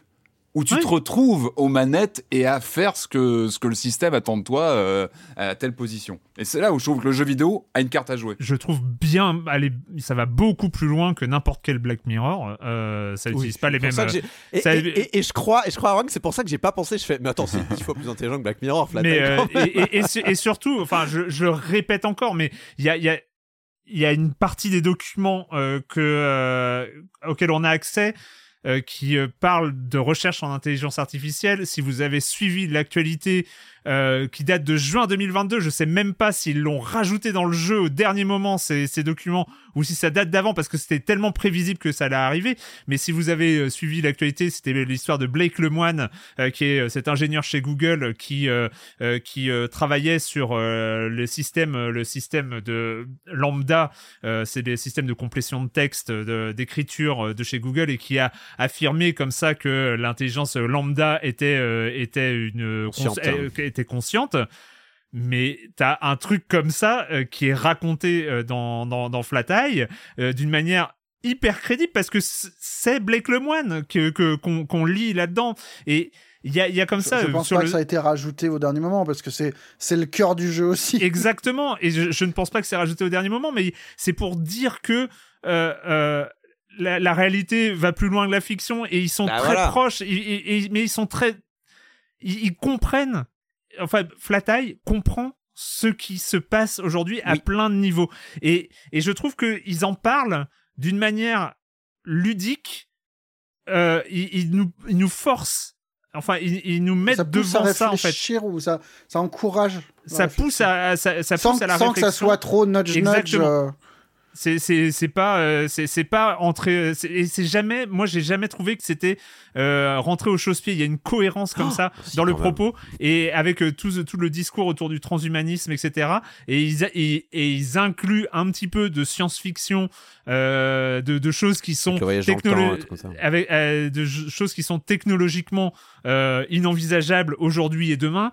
Mais mais voilà ils sont dans ce discours et, je trouve qu'il y a comme ça, c'est un, un, beau truc, quoi. Enfin, moi, pour euh, étant des sujets qui me touchent vraiment et sur lesquels j'ai bossé et tout ça, je trouve que c'était, euh, c'était ultra réjouissant de voir ce truc vulgarisé, en fait. C'est de la vulgarisation. Tout le boulot d'Antonio Caselli sur le travail du clic, il est là, il est, il est là. Ah bah euh, c'est. ça va au point où vraiment la bibliographie qui est dans le jeu, regardez là, parce que c'est drôle. On se dit que dans le jeu, il y a des moments où ils vont trop loin et on regarde les, articles qui sont liés, il y a des trucs, mais... genre, ça paraît complètement con. Enfin, il y a vraiment dans les débuts de la liste, tu une association caritative qui propose de filer des routeurs aux sans-abri pour les transformer en hotspot Wi-Fi. Routeur, Non. Tu lis ça, tu te dis. C'est génial, mais ne serait-ce que ça. Non, là, ça va trop loin, quoi. Il y, a plein de petites Une bibliographie, c'est rare en jeu vidéo comme ça, in-game, euh, intégré, euh, bah qui soit complètement euh, voilà, dans le jeu. Je trouve c'est à signaler quand même. En, fait, je crois que cette bibliographie euh, est une belle. Enfin, peut-être peut-être représente bien mon problème avec le jeu, c'est que j'ai. À la fin, enfin au bout de 5 heures, je ne relancerai pas le jeu, mais par contre, si, je vais le relancer, mais juste pour lire la bibliographie. J'ai plus envie en fait de lire les articles que de jouer au jeu. C'est pour moi l'échec du jeu. Mais après, c'est mon avis, mon expérience, mon ressenti, et voilà quoi. Alors que moi, j'ai envie d'aller au bout d'un jeu de gestion, ce qui est absurde parce que dans un jeu de gestion, ça ne se termine pas. Et là, j'imagine qu'il y a une fin ou en tout cas une. Euh, oh, là, c'est visible. J'ai l'impression que le chemin est assez visible quand même de où tu dois aller. T'as des, euh, des, belles surprises quand même. Hein. En tout cas, en cours de jeu. Ouais, je suis curieux de euh, voir la fin. Ça s'appelle Flat Eye, donc Monkey Moon, disponible sur. sur PC, PC, c'est tout. PC, voilà, tout, disponible uniquement sur PC pour l'instant. Euh, c'est un jeu qui se joue, c'est vrai, beaucoup à la souris, hein, comme, euh, comme, euh, comme les jeux de gestion. Mais Je crois pas qu'on puisse y jouer à la manette. J'ai tenté on de jouer à la manette. Ah, on peut mais ah, j'aurais peut-être préféré, tu vois. Merde, j'aurais toujours mes trucs. J'aurais dû jouer à la souris à Pentiment, j'aurais dû jouer à la manette à Ouais, mais tu perds le côté, tu, tu perds le côté interface OS, je pense, qui est très souris où ça remplace ton Windows. Enfin, je trouve ça plutôt. Ça, on a, on n'a pas, on n'a pas parlé des graphismes qui sont sympas comme tout, à mi-chemin entre du Wilmot Warehouse et du avec un gros line cel shadé très sympa. moi, j'ai bien aimé les graphismes. C'est une vingtaine d'euros à peu près. Euh, sur, euh, sur PC. On va terminer. Euh, cette émission commence à durer un peu trop longtemps, je vous avoue. Vendredi déjà. Ouais, on, va terminer, on va terminer avec les jeux vidéo, mais comme d'habitude, s'il y a de la pub, c'est maintenant. I'm Sandra, and I'm just the professional your small business was looking for. But you didn't hire me because you didn't use LinkedIn jobs. LinkedIn has professionals you can't find anywhere else, including those who aren't actively looking for a new job but might be open to the perfect role, like me. In a given month, over 70% of LinkedIn users don't visit other leading job sites. So if you're not looking on LinkedIn, you'll miss out on great candidates like Sandra. Start hiring professionals like a professional. Post your free job on linkedin.com/people today. On revient, on revient, on va terminer très très vite avec euh, évidemment le, on retrouve le hérisson bleu en fin d'émission, mais mais mais avant, comme d'habitude, c'est le petit moment minute culturelle, minute culturelle euh, spéciale speedrun. un peu spécial. Hein. Euh, donc euh, on va on va commencer avec une question de Val 0200 sur Mario Kart 8 Deluxe, la version Switch du jeu de course hein, évidemment. Il existe de nombreuses catégories officielles de speedrun du jeu, finir le jeu à 100%, finir les 48 courses en 150 cm3 en 200 avec champignons, sans champignons, etc. Il existe aussi des catégories un peu plus loufoques. Quel est le principe du speedrun de Mario Kart 8 Deluxe dont le record est actuellement sous la barre des 38 secondes? Euh, se, tuer soi-même avec une carapace bleue. Bravo. C'est tout à fait ça. Ça s'appelle Blue Yourself. Euh, le, record est actuellement euh, est actuellement retenu par quelqu'un qui s'appelle Skillos. Et euh, c'est euh, une stratégie. Donc en fait, vu que les carapaces bleues ne sont données que à joueur en dernière position, il faut se retrouver en dernière position. Donc en fait, il, il, va dans contresens, il chope une étoile, il remonte le circuit, il se remet en dernière position, il chope la carapace bleue, il déclenche, non, il déclenche l'étoile, il chope la carapace bleue, il rattrape tout le monde et il prend un, il se la met quand il est en première position. Enfin bon, le, la vidéo du est courte, vous pouvez aller voir, c'est euh, sur Speedrun évidemment. Très rigolo et très stupide. Oui. voilà. Et il a mis en commentaire euh, de son record, euh, j'en ai terminé avec ce record. Je crois qu'il n'en pouvait plus à la fin. Euh, et deuxième question de Bal42, quel speedrun nécessite de faire chauffer sa console? Ah, c'est un Dragon Quest, c'est un Dragon Quest 3, non? Bravo. Ah yes. Killer. ok, ok, on voit, on, voit. Euh, et oui, ah, c'est un, le speedrun. c'est un Dragon Quest 3 euh, qui, euh, en fait, qu'est-ce qui se passe C'est sur la Famicom, donc c'est c'est pas sur la NES version américaine parce que il y avait quoi? Il y avait une différence de, de composants, de composants électroniques et le et de vérification en fait de la de la mémoire, sachant qu'en fait, qu'est-ce qui se passe hein, C'est la physique hein, quand quand on augmente la température, ça change la conductivité du métal. Et donc, en fait, en chauffant la Famicom, en fait, il y avait un moyen euh, de déclencher euh, un peu, d'une manière un peu mécanique, un glitch spécifique qui pousse les personnages directement au niveau 99 de Dragon Quest 3. Donc évidemment pour arriver euh, au, record absolu sur Dragon Quest 3, on chauffait la, console, on déclenchait le glitch qui fallait aussi une manip et, euh, et comme ça on arrivait à battre euh, à arriver au niveau 99 et à battre sachant qu'il y a une autre solution un peu moins dangereuse qui a été trouvée bah, la conductivité c'est en fonction de la température donc il est aussi possible d'atteindre ce glitch en la refroidi en la refroidissant la mmh. Famicom. Mais toujours avec la non pour la console. c'est un peu moins dangereux pour la console, il y avait je crois que le chauffe-plat, euh, c'est un peu, un peu chelou. Voilà. je me rappelle ces consoles, ces consoles sur des chauffe-plats oh, incroyables. ouais, c'était chaud. Avec des, avec des thermomètres parce qu'il fallait atteindre une température spécifique. Donc euh, il y avait tout le, tout le setup qui était absolument ridicule. Non, mais le euh, speedrun, de toute façon, c'est plein de belles histoires comme ça. C'est pour ça que je, je, je kiffe l'histoire de speedrun. Ah il y, a, y, a avec même des histoires de bugs où on sait pas d'où ils viennent, où les gens se demandent est-ce qu'il y aurait pas eu un rayon cosmique qui est venu changer un bit pile sur ce run-là. Ouais, ouais, ouais. Euh, sur Mario 64, il y a un glitch qui n'a pas été expliqué et euh, il se demande si c'est pas un rayon cosmique qui est venu changer un, un changer un 1 en 0 ou inversement. Euh, il y a, eu ça, bah oui, parce qu'il y a cette histoire de rayon cosmique qui change les bits en 1 ou en 0, c'est dans une élection en Allemagne ou en Belgique, je crois, oh. qui a été qui a été en fait changé comme ça et c'est la seule explication qu'ils ont trouvé sur un appareil de vote automatique parce qu'il y a, y a un candidat comme ça qui s'est retrouvé avec un nombre de voix totalement débile et, et, en fait ils ont ils ont trouvé que c'était un rayon cosmique qui avait changé un bit. Euh, et c'est voilà des histoires comme ça assez folles. Bref, je crois qu'on s'est un peu égaré. Trop bien ces histoires, c'est vachement bien, vachement bien. Le speedrun, comme disait Corentin Lamy, m'a dit une super phrase c'est le speedrun, c'est comme l'e-sport, mais avec de belles Exactement. Et c'est vrai qu'il y a beaucoup de belles histoires dans, dans, le speedrun. On va terminer, on va terminer un jeu. Faut-il le speedrunner? En tout cas, la vitesse, ça fait partie de son ADN au hérisson bleu. Celui-là, c'est le nouveau-né de la licence. Sonic euh, va-t-il survivre à son passage en monde ouvert? Va-t-il Sonic Breath of the Wild C'est incroyable Mais c'est pas ce nom-là qu'ils ont choisi. On va parler de Sonic Frontiers.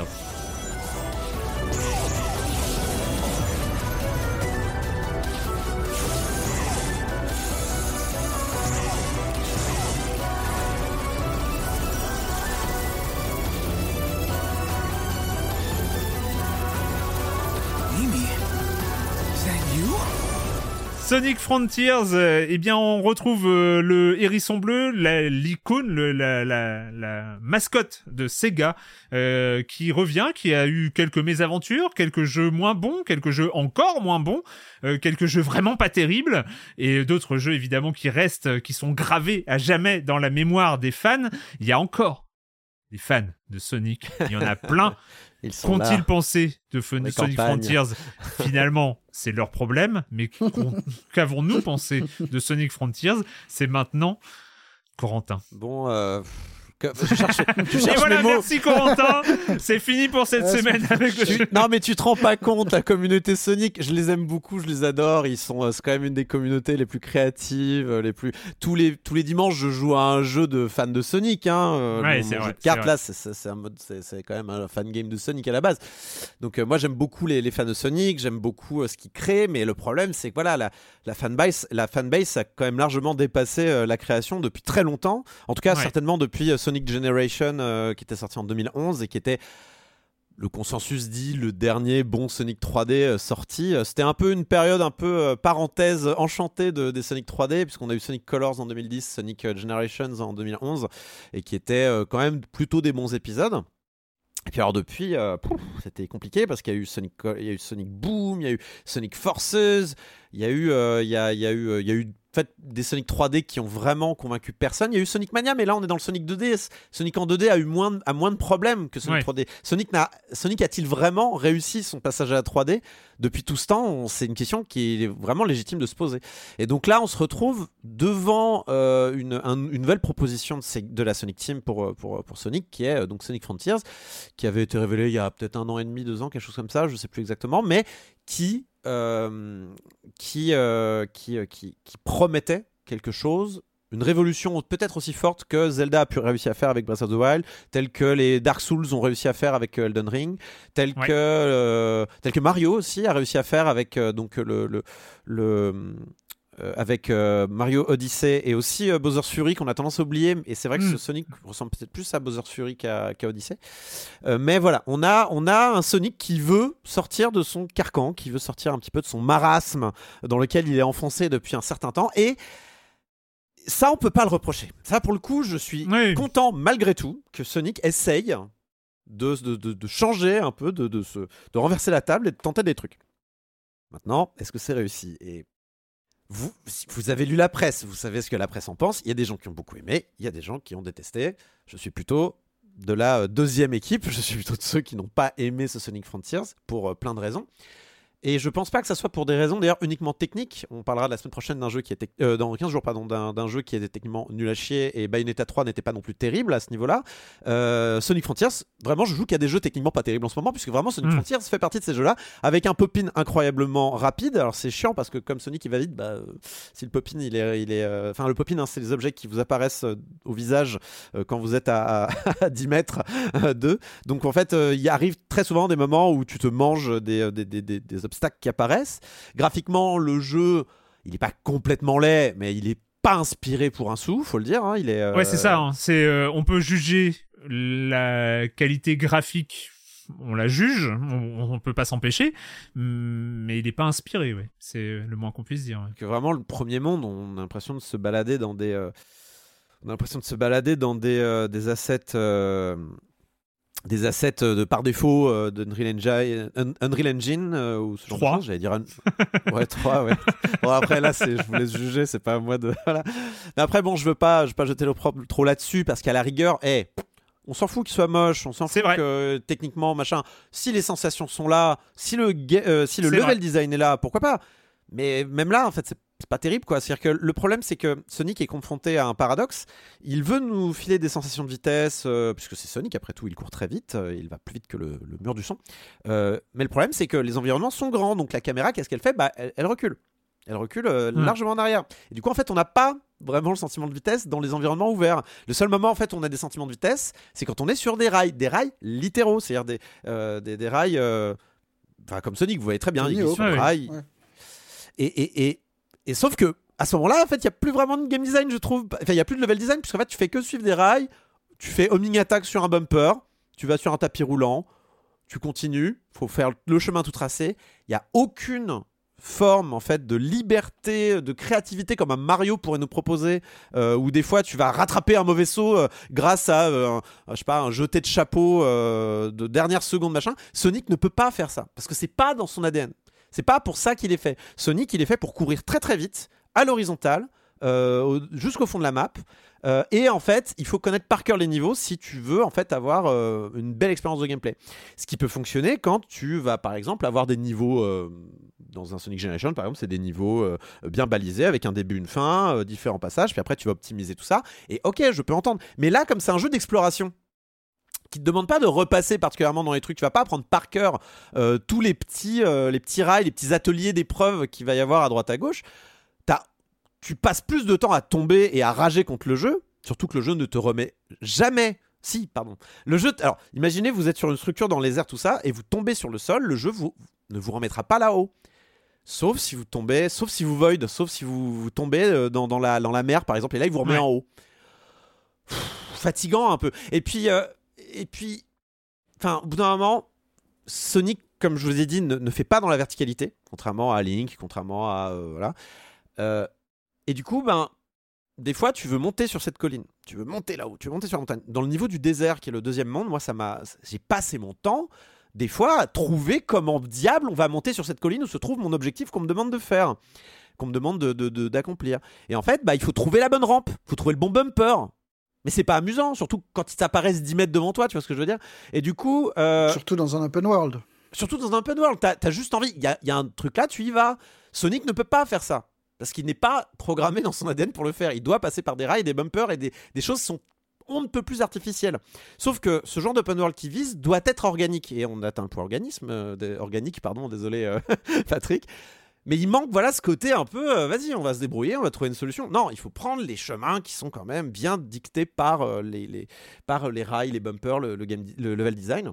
Et, euh, et du coup, ça, Sonic a beau courir très vite, il met 10 ans à aller à, aller à un endroit en particulier. Des fois, tu as des, t'as des énormes trous que tu as envie de passer. Et moi, je suis resté coincé d'un côté de la map parce que j'arrivais plus à sortir du- d'un côté de la map. Et c'était pas agréable. Parce que je j'avais pas l'impression d'être particulièrement euh, en maîtrise de, de mon en gros, le environnement. standard de Mario 64 est encore bien loin, quoi. Bon, après, là, c'est là, là, Elle on parle d'un est autre, loin Ouais, voilà, c'est juste pour Elle resituer comme ça. Moi, je l'ai pas essayé Sonic, mais on est encore loin de Mario 64, quoi. Et, et évidemment, le jeu n'est pas aussi cassé que Sonic Boom, que Sonic euh, 2006, tout ça, évidemment. C'est pour ça que beaucoup de gens, j'imagine, dans la communauté Sonic ont essayé le jeu et l'ont trouvé correct, voire ont, pris du fun. Et ça, par contre, ça se décrète pas. On peut prendre du fun sur Sonic, hein. je, suis convaincu qu'on peut prendre du fun sur Sonic, mais au bout d'un moment, si on prend Sonic Frontiers et qu'on le compare à ce qui se fait aujourd'hui en matière de mon- de- d'environnement ouvert, voire même, et, et- et- et là je suis un peu triste, à ce qui se fait en termes de, de jeux de glisse, euh, un petit peu à la Solar H que tu as beaucoup aimé Erwan, ben, il est, il est prend pas tant de plaisir que ça sur Sonic. Et il est et, et je parle pas des bugs je parle pas des je parle pas des moments de plateforme ratés euh, de plateforme plus classique où vraiment on doit sauter d'une plateforme à l'autre. Et, et puis je parle pas des, des- des dialogues et de l'histoire qui, est- qui est vraiment euh, pas terrible quoi. Et Je, je- aussi je peux en parler deux secondes. Vas-y. Je- juste de ça, je te redonne la parole, mais il y a, un truc. Enfin, moi, j'ai- fait deux sessions de jeu parce que j'aurais bien pu euh, me passer de la deuxième, mais je me suis dit quand même, on va laisser sa chance au produit. Euh, franchement, dès, dès qu'il y a une parole dans ce jeu, c'est gênant. Euh, dès que dès qu'il y a des personnages en dehors de Sonic qui courent avec la caméra loin, presque, c'est un peu gênant. Euh, moi, j'ai eu cette impression parce que c'est pas un jeu. enfin, il est pas dur. Euh, il est pas dur, mais euh, c'est pas un jeu pour les 3-6 ans, on va dire. C'est pas un, un- un jeu destiné aux 3-6 ans. C'est un jeu qui est pas dur. hein. Il est pas, il est pas très très compliqué, mais euh, euh, mais franchement, on est face à des dialogues du niveau Choupi. Ah, tu vas me Mais le vraiment, vendre, hein, tu vas me le c'est, euh. Non, non, non, mais sans déconner. L'idée, c'est pas de cracher sur la communauté Sonic ou je sais pas quoi, mais. Au secours. Moi, Enfin- c'est les, dessins animés de mes enfants. C'est les dessins animés de mes enfants qui, qui, qu'ils ont regardé quand ils avaient 3-4 ans max. j'ai trouvé les lapins crétins mieux écrits enfin Ah bah, c'est vraiment Oui. infiniment Ça, à- mieux À écrit la limite, Infiniment. regardez l'écriture d'un Mario, c'est pas non technologiquement plus. euh, parlant, il n'y a pas que le côté, enfin, il a pas que le côté vra- vraiment verni technologique. Il y a un truc de direction artistique. L'apparition, la première image qu'on voit, c'est Sonic dans un avion. c'est d'une mollesse. Il n'y a pas ne serait-ce que des petits traits sur le bout des ailes pour indiquer qu'il y a un tout petit peu de vitesse. Il y a un avion qui est suspendu dans un vide. Et, mais enfin, c'est incroyable. Mais vraiment, c'est. euh, Et, ça, et, et, et quand même, quel que soit le- on, notre envie de pas forcément être violent et, et tout ça, mais à beaucoup de moments, ça ressemble à un énorme foutage de gueule. Ah, quand même. Ah ouais, quand même. Enfin, je sais pas comment le dire autrement. C'est à un moment, t'es là, tu lances le jeu. Ok, c'est Sonic. Ok, il y a, des certains rares moments où c'est agréable à jouer. Je dis pas le contraire. Mais très régulièrement, et quand je dis très régulièrement, c'est toutes les 3-4 minutes, le jeu se fout de notre gueule. C'est. euh, c'est quoi ce truc, quoi? C'est c'est quoi cette maquette? C'est une maquette. Enfin, c'est un projet. Ce, ce Sonic Frontiers est un projet de jeu Ah, vidéo. il est pas fini. Il, il aurait mérité un an minimum en plus dans le, dans le four. C'est vraiment la mode parce qu'on va en reparler encore dans deux semaines. Ça m'énerve. Bref. Mais, euh, mais il y a, par contre, il y a des moments où c'est clairement pas euh, une histoire de même un, un an ou plus dans le four, ça aurait rien changé. Typiquement, enfin vraiment dans le deuxième, dans le deuxième monde, euh, juste avant le boss du deuxième monde, il y a une énigme. Mais l'énigme incroyable, mais vraiment, enfin genre, c'est, c'est, euh, donc t'es avec Knuckles à ce moment-là et, tu arrives devant des ruines et Knuckles euh, dit oh la porte est fermée, euh, mais attends, attends, il y a des artefacts, il doit y avoir un- une énigme à résoudre et tout ça. Et là Sonic fait ah je crois que j'ai résolu l'énigme. Alors du coup, c'est à toi maintenant de résoudre l'énigme et tu vas, tu vas, tu vas résoudre l'énigme. L'énigme, les amis, c'est donc il y a des boules de couleur et il y a des socles de couleur. Il faut mettre les bonnes boules dans les socles de couleur. Tu finis l'énigme et Knuckles fait Waouh, Sonic, tu es vraiment un génie! Et vraiment à ce moment-là, moi j'y jouais avec un ami qui me regardait jouer sur Discord. Et mais on était mais pliés en deux de rire. On était pliés en deux de rire. C'était, c'était vraiment terriblement gênant quoi. Et. euh, et il y a régulièrement des moments comme ça. euh. Et il y a un autre truc aussi qui me gêne fondamentalement dans ce Sonic euh, qui est censé s'ouvrir, c'est que le jeu est fondamentalement extrêmement linéaire finalement. C'est-à-dire que Hmm. on te demande d'aller à tel endroit pour aller parler à ce personnage qui va te donner un mini-jeu à faire. Tu vas faire le mini-jeu, récupérer une babiole. Euh, ensuite, on va dire, Hum, il faut récupérer plus de babioles pour aller à cet endroit. Et en fait, contrairement à... euh, Contrairement à, à Zelda, justement, et désolé de toujours mettre Zelda sur la table, c'est pas forcément le bon point, mais bon, contra- contrairement à Mario, par exemple, contrairement à Mario euh, Odyssey qui est peut-être plus proche, euh, t'as pas une multitude d'objectifs à faire. Par Mm. exemple, dans Mario Odyssey, euh, on peut tout à fait euh, ne pas faire les missions. On peut tout à fait juste récupérer des lunes autour et passer au monde d'après si on a envie. Zelda, euh, pardon, Sonic Frontiers ne permet pas de faire ça. Et Ouais. c'est cette liberté. En fait, il y a euh, le jeu dans son design est en couloir alors que l'environnement est ouvert. Il y a un clash qui se crée. D'autant que Sonic va très vite et que tu as très envie que ça soit ouvert et tu as très envie de qu'on te laisse faire un peu ce que tu veux. Mais euh, c'est pas comme ça qu'ils ont vu les choses et euh, du coup ils ont un scénario, ils ont, euh, ils ont, Ah. euh, voilà, il faut. euh, Ils auraient pas dû. hein.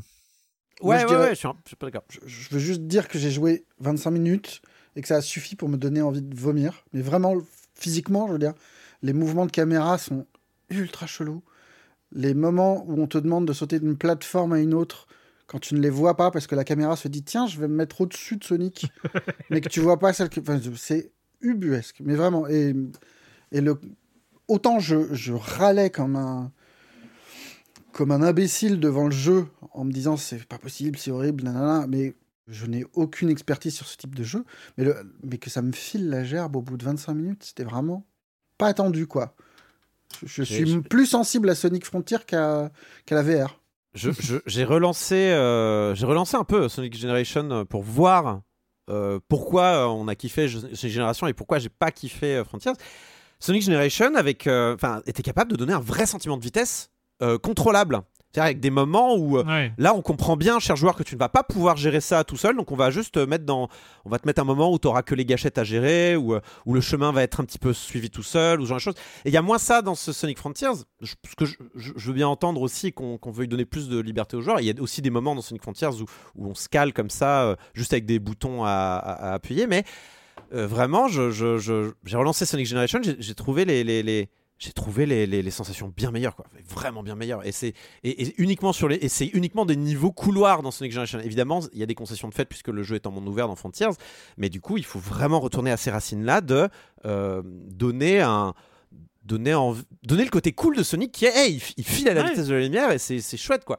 Et, là, en plus, je pense que théoriquement, c'est faisable. je pense, mais il va falloir vraiment remettre en question la, la recette quoi. il peut y avoir un Sonic monde ouvert cool. Il y a tellement de choses à revoir. Enfin bon, moi je qu'il y ait des gens qui aiment, on va on juge pas le plaisir des autres. Et, il y a- Euh, et il y a un mais sy- et- et- et le système de combat a été largement marketé comme étant révolutionnaire? Non. Voilà. Juste C'est non. c'est ça. C'est- hein. T'appuies sur X, au bout d'un moment, le jeu abandonne et te propose un auto-combo que j'ai actionné immédiatement. Ma vie n'en était que meilleure pour le reste des heures euh, qui ont suivi. Euh, le système de combat euh, n'est pas bon. Les boss sont catastrophiques, mais vraiment, Ouais. il y a que la musique qui coule. Mais vraiment, c'est ni fait ni à faire. Le système de pari, est- pff, tu peux maintenir le bouton en fait, tu peux maintenir la garde, ça fait un pari automatique. Bon, c'est pas, pas. Sonic n'est pas fait pour la bagarre. Euh, il faut arrêter de vouloir faire, euh, faire faire à Sonic la bagarre, s'il vous plaît. Ça s'appelle Sonic Frontiers. euh, il est disponible un peu partout, me semble-t-il. Oui, oui, toutes les, toutes les PlayStation, toutes les Xbox. La Switch et, Et- le PC aussi. Il n'y a que il deux. est disponible à 60 il n'y a euros. que. Il n'y a que trois versions qui tournent correctement, je vous laisse deviner lesquelles. Euh, on en a fini cette semaine avec le jeu vidéo. On a fait une très très longue intro, mais on avait besoin de faire cette très très longue intro euh, sur un sujet dont on reparlera dans Silence on joue dans les semaines à venir de toute façon. Mais euh, avant de terminer, c'est le moment de la question rituelle à laquelle vous n'allez pas échapper. Et quand vous ne jouez pas, vous faites quoi Patrick? Euh, alors moi, quand je ne joue pas à des jeux d'horreur, je lis des ouvrages qui se penchent sur la question. Et en ce moment, je lis euh, le, le livre Havre de peur, euh, lieu d'horreur en jeu vidéo. C'est signé Guillaume Béchelier. Alors je connais Guillaume, hein, disclaimer, je connais bien Guillaume, c'est Mm. un spécialiste, euh, c'est un, enseignant-chercheur euh, qui s'est spécialisé dans les jeux d'horreur. Donc autant dire qu'on se parle régulièrement, voilà, qu'on échange souvent sur le sur le sujet. J'ai eu le j'ai eu le plaisir de, de pouvoir l'interviewer aussi plusieurs fois. Je l'avais j'avais interviewé pour un dossier sur euh, la série House of the Dead chez euh, chez JV et puis aussi dans mon ouvrage euh, sur les derniers jeux Resident Evil où justement il m'avait il m'avait aidé un peu à explorer euh, la thématique des, bah, notamment de la maison Baker, de la fameuse maison Baker de, de Resident Evil 7. Donc son ouvrage là qui vient de sortir chez Rouge Profond, euh, bah, bah j'adore, j'adore parce qu'évidemment on parle d'un sujet qui m'est cher, le jeu d'horreur, mais avec un angle intéressant parce que là euh, Guillaume Béchelier il se, focalise véritablement sur les décors, sur les maisons, les lieux qui inspirent l'horreur en jeu vidéo, avec évidemment euh, en point de mire la particularité euh, bah, du jeu vidéo, comment on crée euh, l'horreur, parce que le jeu vidéo, par définition, c'est un, un média d'action, on est le personnage principal, mais le décor, la manière dont le décor interagit avec nous est toujours intéressant, et donc il scrute comme ça dans son, dans son ouvrage les, les grands, grands, grands décors qui nous ont, qui ont bercé nos, nos belles heures dans Pity, euh, dans les Resident Evil, dans des jeux peut-être un peu moins connus que, que Guillaume m'avait d'ailleurs indiqué, que je, je remercie encore, c'est Removered, le premier, le premier, le tout premier Removered moi, que je, je conseille parce que c'est une expérience horrifique que, que, que j'ai beaucoup aimé, Silent Hill, etc.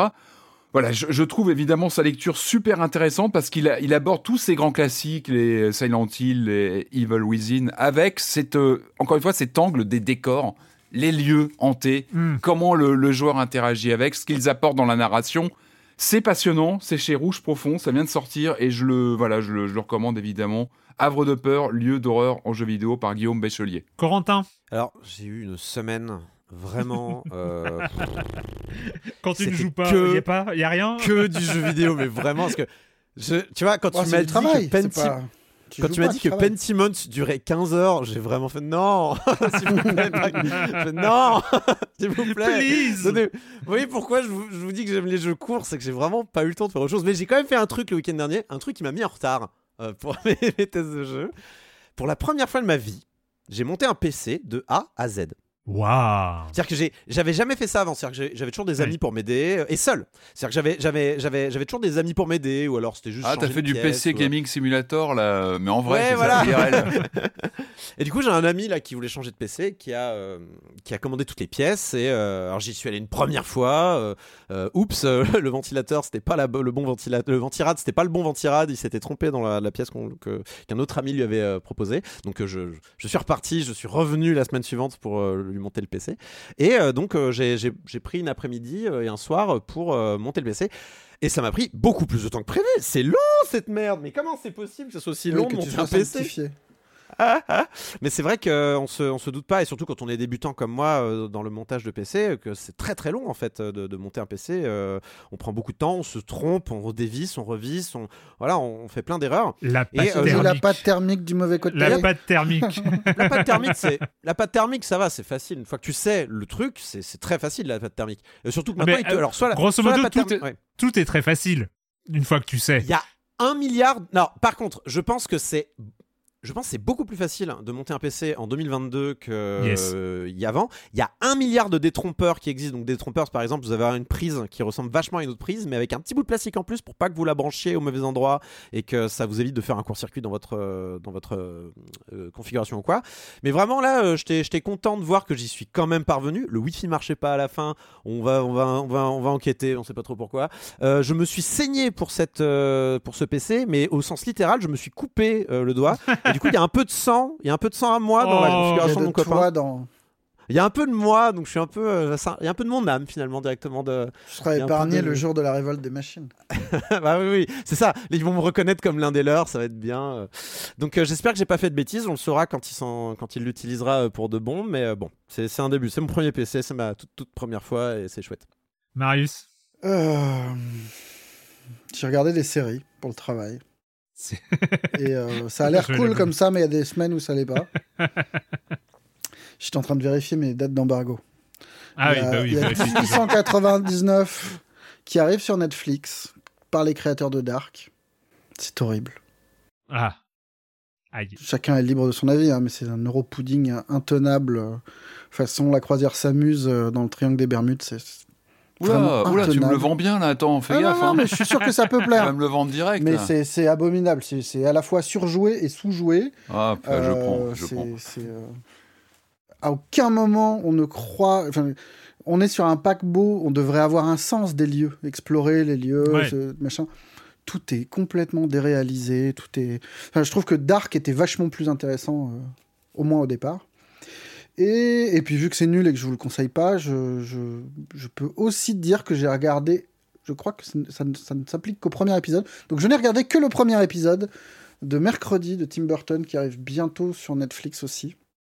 Et à ma grande surprise, je ne me suis pas arraché les yeux. Ah. Ce qui est déjà une victoire. Parce que dans le genre, dans le genre je, ron- je ronronne depuis des années, euh, Tim Burton il se pose là. Le- la rencontre avec la famille Adams, il y avait moyen que ça donne quelque chose de très indigeste. Et c'est sauvé, enfin, au moins pour ce premier épisode, très cher Netflix si tu nous écoutes, euh, par, euh, par l'actrice principale que je trouve super. D'accord. Qui qui, qui est, qui est- c'est d'autant plus rigolo que là, elle joue une ado sinistre et, et qui fait tout pour ne pas s'intégrer dans un espace de frics. Euh, que cette actrice-là était aussi dans à l'affiche de X, qui est sorti il n'y a pas très longtemps. Film d'horreur qui était très chouette, où elle jouait euh, un rôle complètement euh, à l'opposé de ça, et, très très très chouette. Bah, moi, je suis un peu dans le même cas de Corentin, d'autant que j'en suis à ma troisième semaine, non, deuxième semaine, fin de deuxième semaine de stream. Donc, je continue. Là, on essaye de prendre le- euh, sur la chaîne Twitch. hein, je rappelle, il y a- la chaîne Twitch de Silence on joue qui a qui a vu le jour euh, il y a quelques quelques non trois semaines bientôt. Euh, deux semaines et demie. Oh, j'ai- bon, bon, bref, on s'en fout en fait. Je sais pas pourquoi je, je, je bug là-dessus. Et, euh, et puis voilà. Donc euh, au début, je m'étais dit, eh, tiens, est-ce que je fais God of War en intégralité Finalement, bah, c'était un peu trop pour une jeune chaîne Twitch de partir dans un let's play euh, non talentueux comme euh, comme le mien. Donc euh, il y avait pas mais d'intérêt Arrête particulier. un peu avec ça, mais Ouais, vas-y. puis t'as le programme bien de tes Silence aussi, quoi. Oh là non, mais, là, non, mais non, non, mais c'est juste aussi parce que je me suis justement, il faut faire aussi ce dont on a envie euh, dans, Ah oui, en, oui, stream. Et, et au, au bout de la du troisième stream sur euh, God of War, je me suis dit non mais j'ai j'ai plus envie d'être dans la découverte de jeux et tout ça, ce que j'avais prévu au départ. Et donc c'est pour ça là, on a fait un, un truc. euh, mardi sur euh, Pentiment en soirée Euh, là ce vendredi. Donc euh, si vous écoutez le podcast normalement vous êtes normalement c'est pas possible que vous ayez écouté ce passage avant le stream parce que c'est à 14h vendredi. Et mais euh, mais on va faire euh, on va faire Somerville. Et euh, et puis voilà je pense que j'ai resté sur ce truc de découverte. Quelquefois des jeux doudou façon Slay the Spire je suis retombé dans Slay the Spire c'est horrible. Bref euh, c'est euh, Salaud de stream. aïe aïe aïe. Et puis euh, et puis voilà. Donc euh, tout ça pour dire que ça ça me plaît bien mais euh, que du coup je fais pas grand chose d'autre Quand c'est qu'on fait le nouveau Jackbox en stream euh, Ah, bon, on va se programmer ça. On va se programmer ça. Parce que ça, je- les, les auditeurs ont Left joué 4 avec nous- Dead. Ah et, ouais. et où Et, et- et où Les deux, une double soirée. Euh, en voilà, et bah temps. écoutez, on a terminé pour euh, ce long épisode, mais il était nécessaire euh, de Silence on joue, et puis bah on se retrouve la semaine prochaine pour parler de jeux vidéo sur libération.fr et sur les internets. Ciao. Ciao. Bye. Ciao.